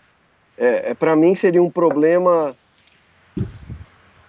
Pensa, eu, fazendo uma relação que eu, que eu pensei isso ontem. Seria o mesmo problema que teria de impressoras 3D imprimirem armas. Você consegue, você consegue ver assim, cara, pode acontecer sim, mas por que, que a gente vai ter que se preocupar com algo que, porra, não faz tanto sentido? Primeiro que ninguém quer. Ninguém, ninguém abertamente diria, não, eu quero produzir armas. E outra porque vai ter muito falta de conhecimento ainda. É, não vai nunca ser acessível. Não, não porque não vai se tornar, mas é porque eu acho que nunca, por exemplo, impressão 3D vai ser igual a um celular, que todo mundo vai ter um em casa. Olha, olha não, que a HP já perdeu, já perdeu com isso, falando para pro pro Bill Gates, tô... falando assim, você tá maluco que alguém vai ter um computador em casa. Mas eu digo assim, é, China, é, você tá certo que eu não poderia estar tá cravando algo que eu não faço, não tenho menor educação de pesquisa sobre, mas é que para mim não faz sentido não faz sentido hoje essas. Não faz sentido eu, ter, eu ah, não, eu vou ter uma impressora 3D porque não é nada que eu procuro na minha vida vai, vai para uma impressora 3D. O celular integra tudo, entrega, perdão, integra tudo de diversos aspectos da minha vida. O computador também. Eu não veria a impressora 3D tendo essa conversa com todos os outros âmbitos, como essas duas Primeiro porque celular e computador é muito social. A impressora 3D para mim seria literalmente como um scanner. Muita gente vai fazer o uso, vai ser muito útil, mas não é todo mundo que vai ter. Não, entendi o seu ponto. Assim. Você fala da, da, tipo, da funcionabilidade do, do aparelho. É, de, de que assim, por que, que todo mundo tem um computador? Porque, cara, literalmente o computador facilita a vida de todo mundo. Eu não Sim, consigo pensar em uma hoje, pessoa. Hoje, né? Você tá pensando hoje, naquela época que eu falei, igual, por exemplo, que a HP falou para o Bill Gates que você tá maluco, que todo mundo vai ter um computador em casa. O negócio fazia uma continha só e, e boa, tá ligado? O Saulão tá quieto ali, elaborando, elaborando algo. Já, já, Pensando, já já o cara vai falar assim, vai falar, cara, eu acho que aí, ó, pelo, pelo approach aí de. Gerindo. Acho que, eu acho que foi Rousseau que falou essa daí, em 97. logo, logo depois do Caralho, Gustavo Franco 97. É... Depois da Valesca Popozuda. Psicografou. Eu. Eu me coloco aí já. É que assim, a gente, eu quero que vocês Tragam se tiverem mais alguma outra dúvida para a gente tratar aqui hoje. O Kashima sabe. Quando a gente foi falar, quando a gente começou a falar com o pessoal da TAG, era para ser tipo 40 minutos de conversa. Nós falamos quatro horas sobre. Sim, altas viagens, pô. Né? Sobre mercado financeiro, economia, visão e tudo mais. Então, quem quiser, quem quiser, se vocês até do 044 quiserem fazer essa. Eu faço essa apresentação para vocês gravarem, se vocês quiserem no canal, se quiserem fazer ao vivo, se tiver demanda, se a galera pedir, faço a mesma apresentação que eu fiz para eles, faço para quem quiser, galera que quiser falar de mercado. Quiser entrar Entender. no grupo da TAG lá de investimento também, só mandar um Exatamente. direct. Exatamente, manda um direct pra mim, pro Kashima, se o Kashima, ah, sou amigo do Kashima, não tenho teu contato, manda mensagem pra ele, fala, mano, vamos organizar essa, essa apresentação. Eu quero falar de conhecimento, mecanismos, por que, que as paradas acontecem. Eu não quero vender uma porra de um curso, eu não quero falar se é certo ou se é errado, eu quero que você, que você veja o Jean, por exemplo, que é formado em educação física, consiga entender, cara, essa taxa de juros a 18%, por que, que, a, que a galera fala que isso influenciou no mercado? Ou como que eu devo pensar, como que eu devo olhar para essa taxa de juros de 18%? É muito, é pouco? Eu não tenho base nenhuma? Vou olhar o resto do mundo. Vou olhar como que meu patrimônio cresce mais que de um país. Sem risco. É, então, eu, eu- gosto de colocar de uma maneira que eu traga para você o que eu conheço, que é a tecnicalidade, que eu não sou brilhante, eu sou só um cara esforçado e conheço os mecanismos, mostrar esses mecanismos dessa abordagem ridícula, assim, de ah, eu empresto uma ação para ele, empresto uma ação para outro, Não, é bom, é bom, é bom. e tentar ajudar no que eu conseguir, cara. Mano, eu vou falar pra você, antes de, da gente ter essas conversas lá com o pessoal da TAG, eu achava que era tipo, ah, porra, por que, que o Brasil não imprime um monte de nota aí e não é ficar rico pra caralho, tá ligado? Era tipo isso, mano.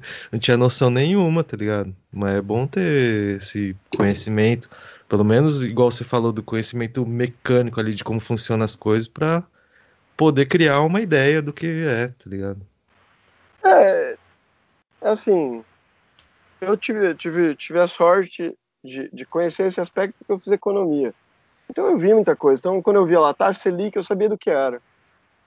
Quando eu via lá dólar, eu via do que era. Mas quando eu comecei a, a, a trabalhar com isso, eu via que, porra, o jeito que o cara me falou na faculdade faz sentido sim, é uma boa explicação. Só que não é prático. Só que eu não consigo falar para ninguém que o preço do dólar é literalmente o quanto de dólar quer ser comprado e o quanto de dólar quer ser vendido. E na hora que eles equilibrarem, vai bater. E aí o que, que o governo brasileiro faz? Ele ou vende ou compra dólar para colocar né? o preço no patamar que ele quer. Tão simples quanto isso. Do que aqueles cabaços vão falar lá no jornal. E o mercado financeiro tem essa porra de que tudo é difícil, tudo é, é complicado de explicar, tudo. Porque literalmente você faz mais dinheiro se ninguém souber o que você está fazendo. Você ganha Então, essa de parte- quem não tá manjando nada. né? Essa parte é brincadeira, essa parte é brincadeira, eu não quero ofender o pessoal do mercado financeiro, mas é, é, é muito isso de assim, cara, é muito complicado porque ninguém se interessa. Não, você falou de brincadeira, mas é é um bagulho certo, né? Os caras que mais ganham aí no mercado financeiro é os caras que, que ganham no arrasta pra cima aí, né? Os famosos traders. Jazeira, você descobriu Hum. uma fonte de dinheiro. Você descobriu um, um buraco que tá jorrando nota de 200. Au. Você vai chegar e vai falar assim, lá na sua sala, na sua sala não, lá na sua academia, pá, pô, Bambam aqui no supino. Tá. Vai chegar e falar assim, molecada, essa localização que eu mandei no grupo é de uma mina de dinheiro. Vai lá. Bora lá com o baldinho. E aí? Quem, em sã consciência, faria isso? Ou quem desses Instagramers vendedores de curso você acha que é a fucking próxima Madre Teresa de Calcutá para falar, não, eu prefiro ensinar pessoas a ganhar dinheiro do que ganhar dinheiro. E por isso eu vou postar isso aqui no Instagram para mostrar o quanto eu quero que você ganhe dinheiro. Porque eu sei E eu não dinheiro. estou ganhando dinheiro ensinando você a ganhar dinheiro. Exatamente, eu estou perdendo o tempo que eu poderia estar ganhando dinheiro e aplicando a minha técnica para ensinar vocês a ganhar dinheiro, Técnica infalível. porque eu sou esse careca arrombado, uma próxima Mahatma Gandhi. É o método definitivo. assim. Então, e aí o que vocês quiserem falar, se a Love estiver contestações econômicas, quiser falar o seu ponto de vista, também posso ouvi-lo. Adoraria. Ou dúvidas gerais aí sobre mercado, Taj Mahal, qualquer coisa, vocês fiquem à vontade, cara. Tem sido um pra... é, é um prazer estar aqui trocando ideia com vocês. Eu acabo nem entrando tanto porque é, eu sou analfabeto. Então, assim, eu escuto, tentar entender, digerir, ver se eu consigo alguma aplicação prática para gerar dúvida. Porque se eu for falar assim, tirar a opinião do, do centro do meu rabo, nossa, é incorrer ao, ao risco mais idiota possível. Não, você tá no meu time, você tá no meu time. Vão comprar impressora de moeda e tacar o foda-se. É, isso aí foi até plataforma de, de. Não, imprimir dinheiro eu não chego a esse nível de, de ser abjeto, né? É, como algum que é candidato aí falando sobre isso, né? A galera candidato à presidência falando que essa seria uma solução possível, né? Cara, é isso assim que me dói muito. vou, vou fazer sair um pouco só do âmbito economia, mas do âmbito, do âmbito, entrar um pouco no âmbito educacional, porque acho que todo mundo aqui tem um pé na área educacional. Cara, como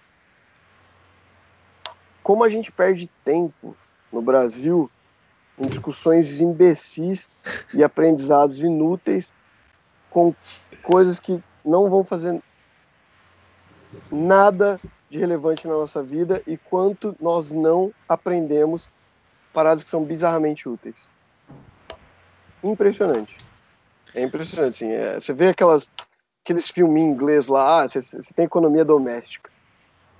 Você aprende a fazer uns concertos na sua casa, a cuidar de um pouquinho do dinheiro, a falar sobre pensão, sobre. Bicho, você sai do ensino médio sem saber preencher um, um cheque no Brasil. Você não viu, você não viu preencher um cheque, seu pai não te ensinou, você nunca nem viu um cheque. É, hoje Óbvio. em dia é mais ainda. É, não, não, extrapolei aí, mas era só pra, tipo, pra ser um. um mas na nossa época era isso mesmo. Pra ser um ponto, cara. Você não aprende nada sobre imposto no, no, no, seu, no seu ensino médio. Você nem sabe como que o governo funciona. Ou para um cara na rua e pergunta, fala, cara, quantas esferas de poder a gente tem no Brasil? Sete o cara vai falar assim, bicho, eu nem sabia que tinha três poderes diferentes. Eu nem, aí, ó, o cara ia falar sete esferas. Mete lá, eu chamo o Goku, já era. Resolveu. Entendeu? Fuck, eu não sei. Eu não sei exatamente como funciona todos os âmbitos de poderes no Brasil. Eu e eu descobri um que era IPTU IPVA quando eu comprei um carro, eu comprei uma carro, alguma coisa assim, porque, tipo, fazia ideia o que era. Que veio para pagar lá, tive que descobrir o que era. Cara, e eu falo para você, eu fiz economia. Não é que assim, ah, beleza, uma parada que eu acho que a gente poderia ter aprendido um tanto no ensino médio, eu fiz economia e eu não aprendi nada, nada sobre mercado financeiro, sobre. Aprendi o que era imposto, aprendi como era, mas eu não aprendi nada sobre tributação paranaense, por exemplo. Lógico, talvez eu pudesse ter feito uma eletiva, nem sei se tinha eletiva. Agora, mercado financeiro, por exemplo, que é algo que é o maior ponto, subdivide a economia em quatro pontos que você vai três pontos que você vai discutir que são cabais para discussões econômicas: mercado financeiro, política econômica, política, política monetária política fiscal. Isso daí você, você aprender um pouquinho de cada, você vai estar navegando ok aí pelos lados. Conhecimento básico. Você não aprendi, eu não aprendi nada, não aprendi o que era uma ação num, numa semana de economista. Que eu devo, devo ter ido para assinar a lista para alguém. Entendeu? Ou para pegar um, um coffee break. Saulo Bom gosta, também. Saulo gosta. Saudades. Eu, inclusive, me inscrevo em alguns congressos só pelo coffee break. Faz tempo que eu não vejo fotos de coffee break, hein, Saulo? Pandemia. Não, é Você tinha que comprar tava- uns salgadinhos, fazer um café e tomar aí na tua casa. assim. É época que Não, eu tava tá curto fit. de grana, época que eu tava curto de grana, o Da- o Daniel trabalhava lá na UEM. E ele sabia quando era tudo coffee break lá. Porra, passava a pegar pão. Visão. Visão correta. Só que com- um visionário da alimentação. Não é à toa que não vai é ser nosso futuro presidente, né? Nossa, cara. Ô, e vou falar, hein? Se, não sei se, não sei se vocês estão, a gente tá, tá estourando o limite de tempo, mas esse aqui ficou assim. O pessoal que tá assistindo aí, ó, quem quiser assistir uma outra versão, a gente vai fazer uma versão falando só coisa zoada, falando mal da galera, do censurador aí, ó. Ô, louco. de todo mundo, de todo mundo. Quem quiser acessar, bota o link do Patreon aqui, chinês. Eu acho que é 50 mensal. OnlyFans. 044 da Deep Web. OnlyFans. OnlyFans. OnlyFans é só do Saulo, né? Eu achava, é do 44 ou era só do Saulo, OnlyFans? Vendeu o pack. Vendeu o pack. Mas e fala, não, falando sério agora, Saulão. O OnlyFans tá dando grana? Sei lá, mano. Ah, sei lá, você vai falar pra mim que você não, tá, não, tem, não tem um OnlyFans? Não tenho, mano. Não, Ah, não. para. Eu não me exponho Para. assim. É assim, ó, é, du- é- é- é- semanalmente é duas sem camisa e uma tocando guitarra. É o mínimo que ele garante. Ai, o, meus o- anjos. O, conteúdo, o conteúdo que o, o financiador pede, né? Mas aí, se tiver alguma Sugar Mami ouvindo a gente aí, tamo aí, gente. Ajude a patrocinar esse jovem rapaz que só quer pesquisar e não é valorizado. Sabe falar inglês? Ah, um pouquinho. Pode fazer, pode fazer a propaganda. Aqui tem muita velha rica, muita. Pode fazer a propaganda em inglês que eu veiculo o podcast. Pode foi que eu veiculo o podcast aqui e tal. Eu falo, não, só naquele momentinho ali tem. E é que eu não sei se, se daria, mas mete um close aí do de novo. O bracinho, o abdômen e tal, pra galera dar uma olhada. Jogador de vôlei, Isso aí não Vôlei precisa de player, vôlei. close, não. Não precisa de close. voleibol, voleibol abdômen. Player, O player. abdômen daqui quatro meses vai estar show. Estamos em processo, estamos esculpindo. Vai tomar no cu. Sem o Mateusão. Dois ridículos. Ridículo. Mano, eu vou falar pra vocês. Vou contar uma novidade aqui, ó, que Mateusão, se você estiver ouvindo também. A hora, a hora que você chega em casa e não posta a foto da sua corrida, você continua tendo perdido as mesmas calorias que você perdeu. Não Mas entenda. potencializa. Se não, Não, postar, não, não, mas- vale. Postar Mano, não potencializa Vou treino, falar gente. que. Não, mas não é Não, isso. é, tem Não, que ter incentivo, velho. O, O Sa- o objetivo- Saulo virou influenciador fit, porque agora ele influencia os outros a fazer exercício. Que É, agora ele mano. posta até os outros que estão fazendo exercício por causa dele, que eu já vi. É, o Mateusão foi quem marcou, inclusive, me Ah, cobrando. foi ele. Foi. Mas, cara, é, não é do tipo, ó, não, se eu não postar, eu não gasto a caloria. Não, beleza. Mas é colocar mais gente pra se movimentar, pra fazer exercíciozinho, né? Nós Mas estamos passando, nós estamos passando uma, uma epidemia de, de global, não, é epidemia só de não, Covid. epidemia não. Uma Nós pandemia. estamos nós estamos uma nós estamos pandemia agora de Covid, encerrando Covid. sedentarismo. Encerrando o papo sério, né? Encerrando o papo sério aqui. Só, só, Não, só, mas só eu tô no papo sério, agora eu tô nervoso. Não, Eu eu, vou também, eu um também me senti aqui, porque eu, eu também fiquei tocado e, e vou iniciar meus trabalhos aqui, só não iniciei ainda porque tá porra de graus negativos aqui, mas eu vou, correr na neve.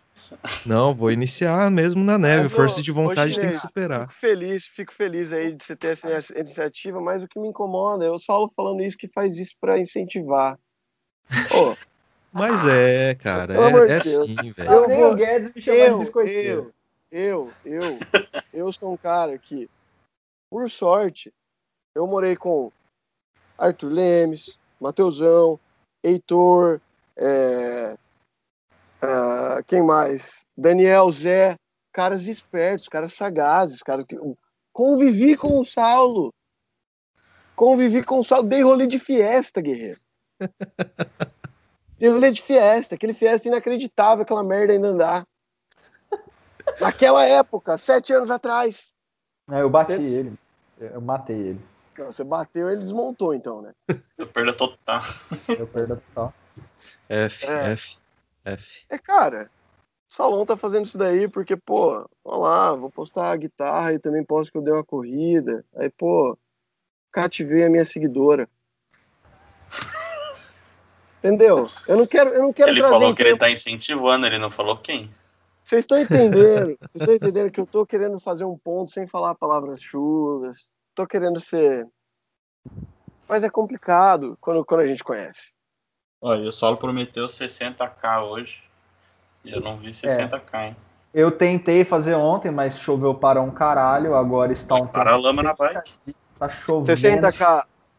60k de bike? É, É. mas você a minha tá bike é, é pneu slick, né? Pneu slick, aí Tá escorrega. machucado? Ô, louco, mano, 60k dá quase 3 horas aí de bike, fi. É fisioterapia. Faz bem. Ah, Guedes, para. Lá, é, começou. Quantas horas de patinete você faz, Guedes? É, Gui Nerd, Mano, Gui Nerd falando aqui, agora ó, de atividade verdade, ó, física. falando aí, falando aí sobre a bike, isso aqui eu só paro porque acaba a bateria, que senão, ó, 60 km, que era fácil. fácil, tranquilidade. sem usar a perna, né, vagabundo? Fica, fica, eu fico de cara, eu falo, mano, cravo aí, postando foto de andando 100 km de bike, galera postando 60. Pô, quando você fizer 100 km aí de velotrol, tudo bem, mas 60 km de bike é tranquilo, bicho. É, é, é a mesma coisa, o cara fala assim, fala, pô, maratonista lá, cara, pô, cara, o cara saiu e correu.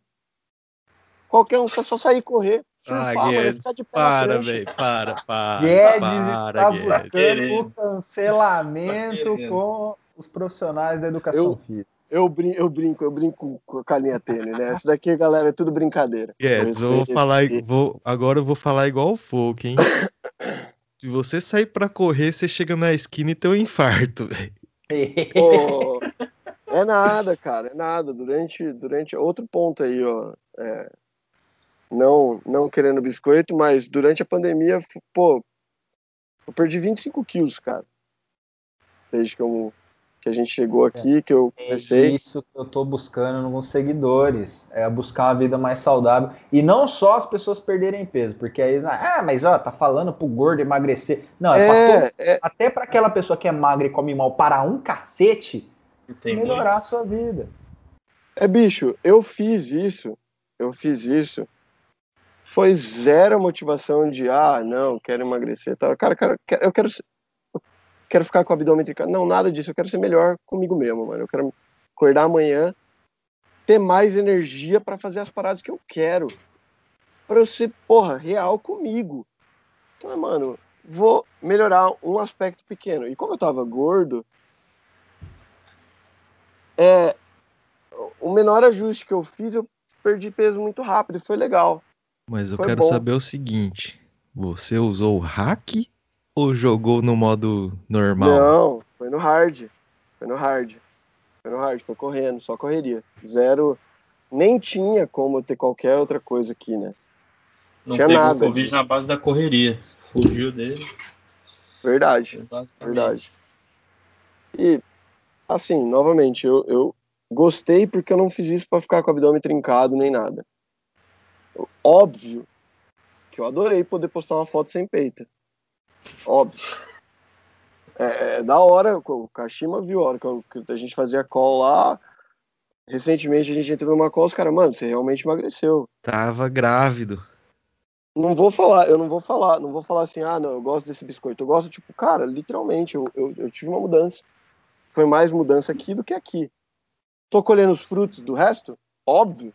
Não sou retardado também de falar, não, você tá me dando 100 reais, mas eu não merecer 100 reais, vou jogar fora 100 reais. Não.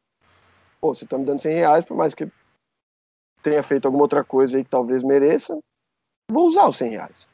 Tamo aí chegando no ponto de equilíbrio aí entre Saulo e Guedes, hein? Tá quase chegando. Porra. Não, mas é que é, eu não Ó, tenho. incentiva a vida saudável. É colateral, é colateral, não é? É, cara. O foco é sempre buscar a, a sua melhor versão de qualquer É tipo coisa. assim, e eu sei, eu sei que a intenção do Saulo é essa. Não, eu vou falar, vou falar sério, vou falar sério, vou falar sério. É, é tipo, ele não quer ser a porra do influencer de fitness. Ele quer ser a porra do influ... ele quer, ele quer fazer a galera falar, mano, ó só, eu me sinto bem depois de fazer esse exercício. Inclusive, teve uma amiga que chegou, a menina chegou assim, nossa, ela chegou brincando, obviamente, né? Cara, você quer é, me fazer sentir mal porque eu tô sedentário? Eu falei, não. Eu quero que você melhore, porque quando os rolês voltarem, eu quero ver as galera aguentando das 4 às 10 a cervejada e subindo a estrada da Vitória para pegar o, o ônibus lá em cima a pé, sem morrer no meio do caminho. E chegar no after inteiro. Inteiro, é Alguém esse ponto. Ou voltar, como é que chama aquele espaço de evento que a gente tocou com o monobloco chinês? Putz, eu não lembro, hein, mano. Out? Depois da rotatória. É, Out. out, out. Ou Nossa, voltar da alt vi- a pé. Cê Não existe faz muito um tempo. Tá? emplacamento. já- Já aconteceu, eu posso contar a história. Sim, somos da época tempo. do out, então. Eu Mas já sim, voltei do alt a pé. também. Sim, voltamos. Eu não voltei. Peraí, eu Já vol- voltei, voltei. de busão já. Sabe de onde eu voltei? Você lembra onde foi o luau do Kik em chinês? Uma- um lugar meio. Eu acho que era um clube. Não, o do O- Kiki geralmente é no mesmo lugar. No É, Hip. No IP. No IP. Voltamos do. Mano, Ah, lá é mais de boa, hein? eu ficava. A cada quarteirão que eu andava, eu ficava me perguntando por que, que eu sou tão burro assim? Ou por que, que eu me coloco nessas situações? Não, Ou. Puta, não sei se vocês estão querendo encerrar, mas essa história é muito boa do Interunesp. Anda. Acabou a festa do Interunesp. Vou, vou só dar, citar uns nomes aí para vocês terem ideia de qual era a turma. Eu, Arthur, Gordo, Mateusão, Zé, Mudinho, ah, Daniel, Menita, Zorman. Zorman. Tá faltando dois. Marabá. Enfim. Marabá, Marabá, Tá. Marabá. Tá faltando mais um. O, pro- o- outro que eu esqueci não é que você vale menos nem nada, é talvez você. Talvez você só não tava na hora. Ah, Estamos saindo da balada, daquele jeito, Taj Mahal de sair de uma balada. E aí, vamos pra casa? Vamos, vamos, vamos lá, vamos esperar ônibus? Não, não vamos esperar ônibus, vamos a pé, não, loucura, vamos lá, não, vamos a pé, vamos a pé, vamos a pé. Vamos, então vamos. Eu lembro, eu lembro claramente da galera indo pra lá, indo pra esquerda, e eu e mais alguém falando assim, falando, velho, o que, que vocês estão fazendo? Não é pra esquerda, e a gente não chega na nossa casa. A gente tá indo pra mais longe, tem que ir pra direita. Todo mundo falou assim, foda-se, saímos pra esquerda. Andamos duas horas até chegar em casa, depois da balada. Chegou E era zero. pra direita. eu olhava e falava assim, falava, mano, a gente sabia o que era certo. A gente tinha informação. Não foi engano, não foi nada. O pessoal só falou, não, foda-se, eu quero ir pra esquerda. Caguei. E era isso que era Taj Mahal. Era mijar no vento. Sabe? Mijar contra o vento. Era isso que era Taj Mahal, assim. Contrariar toda a lógica formal das coisas. Ô, esse dia eu fiquei muito puto. Muito puto. Cheguei pistola com todo mundo no, no- no- no- na República que a gente tava ficando. Aí inventei uma história, mano, que falei com um amigo do Marabá. que Tinha ido na... Esse amigo do Marabá, esse amigo do Marabá, que por acaso não não sabe quem é. Outro cara, gente finíssima. Bem gente fina. Eu cheguei pro Marabá doido, o Marabá tava, tava alcoolizado. Entenderam? Falei, Marabá, cara, foda. Foi a hora que eu vi. Vou chamar ele de Joãozinho. Foda, foi a hora que eu entrei lá na balada eletrônica e vi o Joãozinho pegando um cara. Ô, o Marabá ficou assim, ó. O quê? Você viu o Joãozinho pegando um cara? É nada. É nada. Aí os caras começaram a dar uma risada, os caras começaram a dar uma risada e tal. O Marabá ficou, deu uma risada, ficou meio preocupado. deu uns 20 minutos, saí para comprar um, sei lá, café da manhã, coca, eu e Marabá. No meio do caminho, Marabá assim, cara, é sério que você viu o Joãozinho pegando um cara? Não acredito. Putz, não, não era. Eu falei, não é, cara, eu vi e tal. Marabá quase chorou. Desapontamento.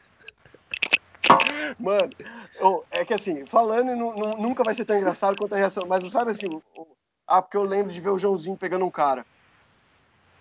Oi? Caiu o mundo dele, né? Foi o choque.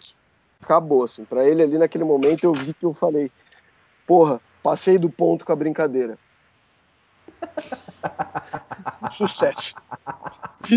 Cheguei onde eu queria. Cheguei, alcancei.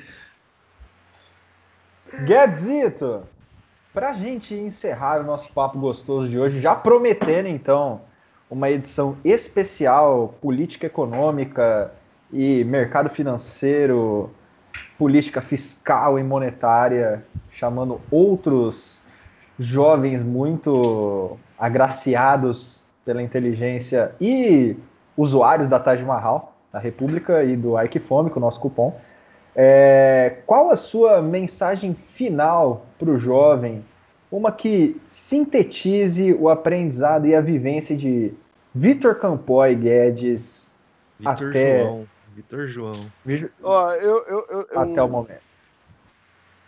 Eu não tenho muita frase, mas uma parada que eu pensei enquanto a gente estava conversando aqui, na, na, quando a gente estava falando sobre objetivos e tudo mais, era, cara, tenta justificar as suas decisões hoje para você daqui 10 anos.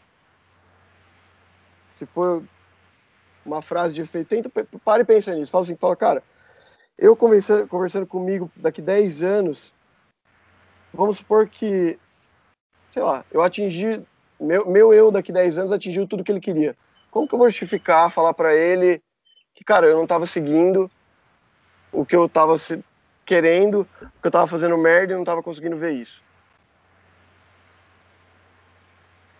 Ele, vai, ele lá da frente vai estar tá sofrendo essas. A, a, as, as consequências das suas decisões agora. Então tenta pensar, você falando para você mesmo, com um pouco mais de sabedoria, um pouco mais de vivência, o porquê você fez o que você fez. Estaria tranquilo com isso? Estaria Meio feliz que... com a resposta? meio que o Adam explicando para o Jonas o porquê as coisas Nossa. estão acontecendo. É. Sabe, e, e assim, ah, de, fala uma frase de aí, seria essa, tipo, tenta explicar para você com 80 anos o porquê que você fez as decisões, por que você tomou as decisões que você tomou. Se você acha que faria sentido você conversar com você com 80 anos e falar, falar, cara, eu não virei astronauta porque eu não quis. Você acha que aquele cara lá vai falar assim, vai falar, cara, que fraco que você foi? Você acha que você talvez você devesse questionar o quanto você não está se esforçando para seguir o que você realmente quer? Seria nesse ponto. E outro aí é que é, Kashima falaria isso também, é, cara, você traz isso, não sei o tanto de Jean que a gente não teve tanto contato durante a facu, a, a sacanagem não está fora do meio acadêmico, não. Você pode estar nos dois. Você pode estar na bagunça, você pode estar na doideira, você pode estar no seu entretenimento e ainda assim tá seguindo a carreira que você quer. Profissionalmente ou artisticamente, você acha que a sua carreira profissional vai ser artística. É. Você não precisa fazer sempre uma escolha entre ser doido ou ser nerd. Você pode estar nos dois. E você pode variar entre o quanto você está em casa, o quanto você está em cada, no diversos períodos da sua vida. Vide aqui meu exemplo. Eu não sou um gênio, eu não sou um cara milionário, eu não sou um cara cheio de sucesso, não sou um case de sucesso. Mas eu fiz muita coisa errada, mudei quando eu precisei mudar, quando eu senti que era para eu mudar, e aproveitei muito das coisas erradas que eu fiz que algumas eu não via que era errada, para mim era só entretenimento. E busquei o que eu queria. Busquei ser a partir do momento que eu tive claro, tomei as decisões para chegar onde eu queria. E não sou cara mais foda do mundo, mas tem alguns méritos. Tem uns brothers aí, ó, por exemplo, um grande mérito tem uns brothers que param para me ouvir falar. Tenho vocês três pedindo para trocar ideia. Que, porra, gratidão. Gratidão. É. Baseie a sua régua no seu sistema métrico, com a tua medida de centímetro. Sua régua de felicidade tem que medir a felicidade pela tua perspectiva. Me colocar aí de novo à disposição. Quem quiser. Chinês, por favor, coloca aí. Acho que Instagram deve ser o mais fácil, né? Eu não tenho Twitter. Então pode colocar Instagram, Facebook, pra galera que quiser, se quiser trocar ideia de mercado, se quiser aprender mais sobre o mercado. Fala Uma expectativa... é que, como é que é seu arroba? É... Pô, coloca aí. Não sei fazer essa porra. Não, segue aí, foda-se. Não, coloca aí, coloca aí, coloca aí. É, é Victor Underline Campoi sem o, o O de Victor. VicTR. É V-I-C-T, V-I-C-T-R underline C-A-M P-O-Y. Isso, tá aqui, ó. Não tá, não. Não tá. É... Coisa linda, gostoso demais. Jean! Dê suas palavras finais, o seu agradecimento e o que você quiser falar. Quero agradecer aí o Guedes pela aula que você deu aí do, sobre ou a Game, Game, sei lá o que, esqueci o nome agora, o nome da empresa, oh. que eu não, não tava, isso, tava, não tava entendendo muito, agora você explicou de um jeito que deu para pra digerir, deu pra entender, e porque eu tinha visto, visto, visto e não entendido porra nenhuma antes. E agradecer a todo mundo aí, segue a gente também em todas as redes sociais, tá, vai estar tá tudo na descrição, tudo mais acompanha a gente toda segunda-feira. Então a gente está lá no Spotify, no YouTube, daqui uns dias aí na, na Twitch, todo quanto é podcast que você ouve aí vai ter. Agregador de podcast, né? Então é isso, obrigado aí a conversa. E é nóis. Kashima. Ah, queria agradecer aí para você que está ouvindo a gente até agora. Obrigado, Guedes, pela pela, por compartilhar aí sua experiência, né? É, agradecer pela aula aqui presente. E, e é isso, cara. Segue a gente lá, se inscreve no YouTube. É, obrigado. Espero que vocês tenham gostado aí de ouvir mais um podcast nosso. E igual o Jean falou, toda segunda, sete horas da noite, estamos aí. É isso aí, meu jovem, você que irmão do Galo de Tênis, muito bacana. Muito obrigado por acompanhar o nosso trabalho. Indiquem pessoas, indiquem temas, joga nos comentários, manda DM. Que espero que a censura prévia não barre mais nada na nossa existência que esse país rume pelos caminhos da democracia plena e restrita para que nenhuma conversa seja censurada nunca mais. Guedes, muito obrigado. Mano, de verdade, é. muito obrigado é, pela sua. Fala aí, fala aí. É, eu que agradeço, cara. De verdade, o, o Kashima sabe disso. Eu sou muito grato, muito grato a essas, essas coisas mesmo, onde eu posso falar um pouco do, das coisas que eu gosto que eu estudei. Então, se hoje eu estou aqui passando essa, dando essa aula para vocês é porque eu me qualifiquei mais nessa área e espero que, que, que, que, essa sempre essa via seja de duas mãos. Eu quero tanto ser ouvido quanto quero ouvir também. E acho que esse é o caminho. Então, obrigado por terem me trazido, por terem falado. Porra, falei de assunto assim que como eu falei, um dos maiores orgulhos da minha vida é falar sobre, sobre a minha, minha saúde mental. Então, obrigado pelo espaço. Acho animal o que vocês estão fazendo. Sigam nisso dessa forma de ouvindo. Ouvindo. É, chama a galera do mercado, chama a galera. Não sei como caracterizar, não sei como definir o Nelson. É, outras raças aí, não sei. É, pluralidade, velho. A gente só tem a ganhar com, essa, com essas discussões. Vocês são os caras geniais para trocar ideia também. E agradeço. Coloco à disposição de vocês. Quando vocês quiserem organizar qualquer coisa, tô super apoiando a ideia de vocês. Obrigado a todo mundo que parou para ouvir duas horas de um idiota falando merda. Acho que deu mais, hein? Cinco horas de um idiota falando merda.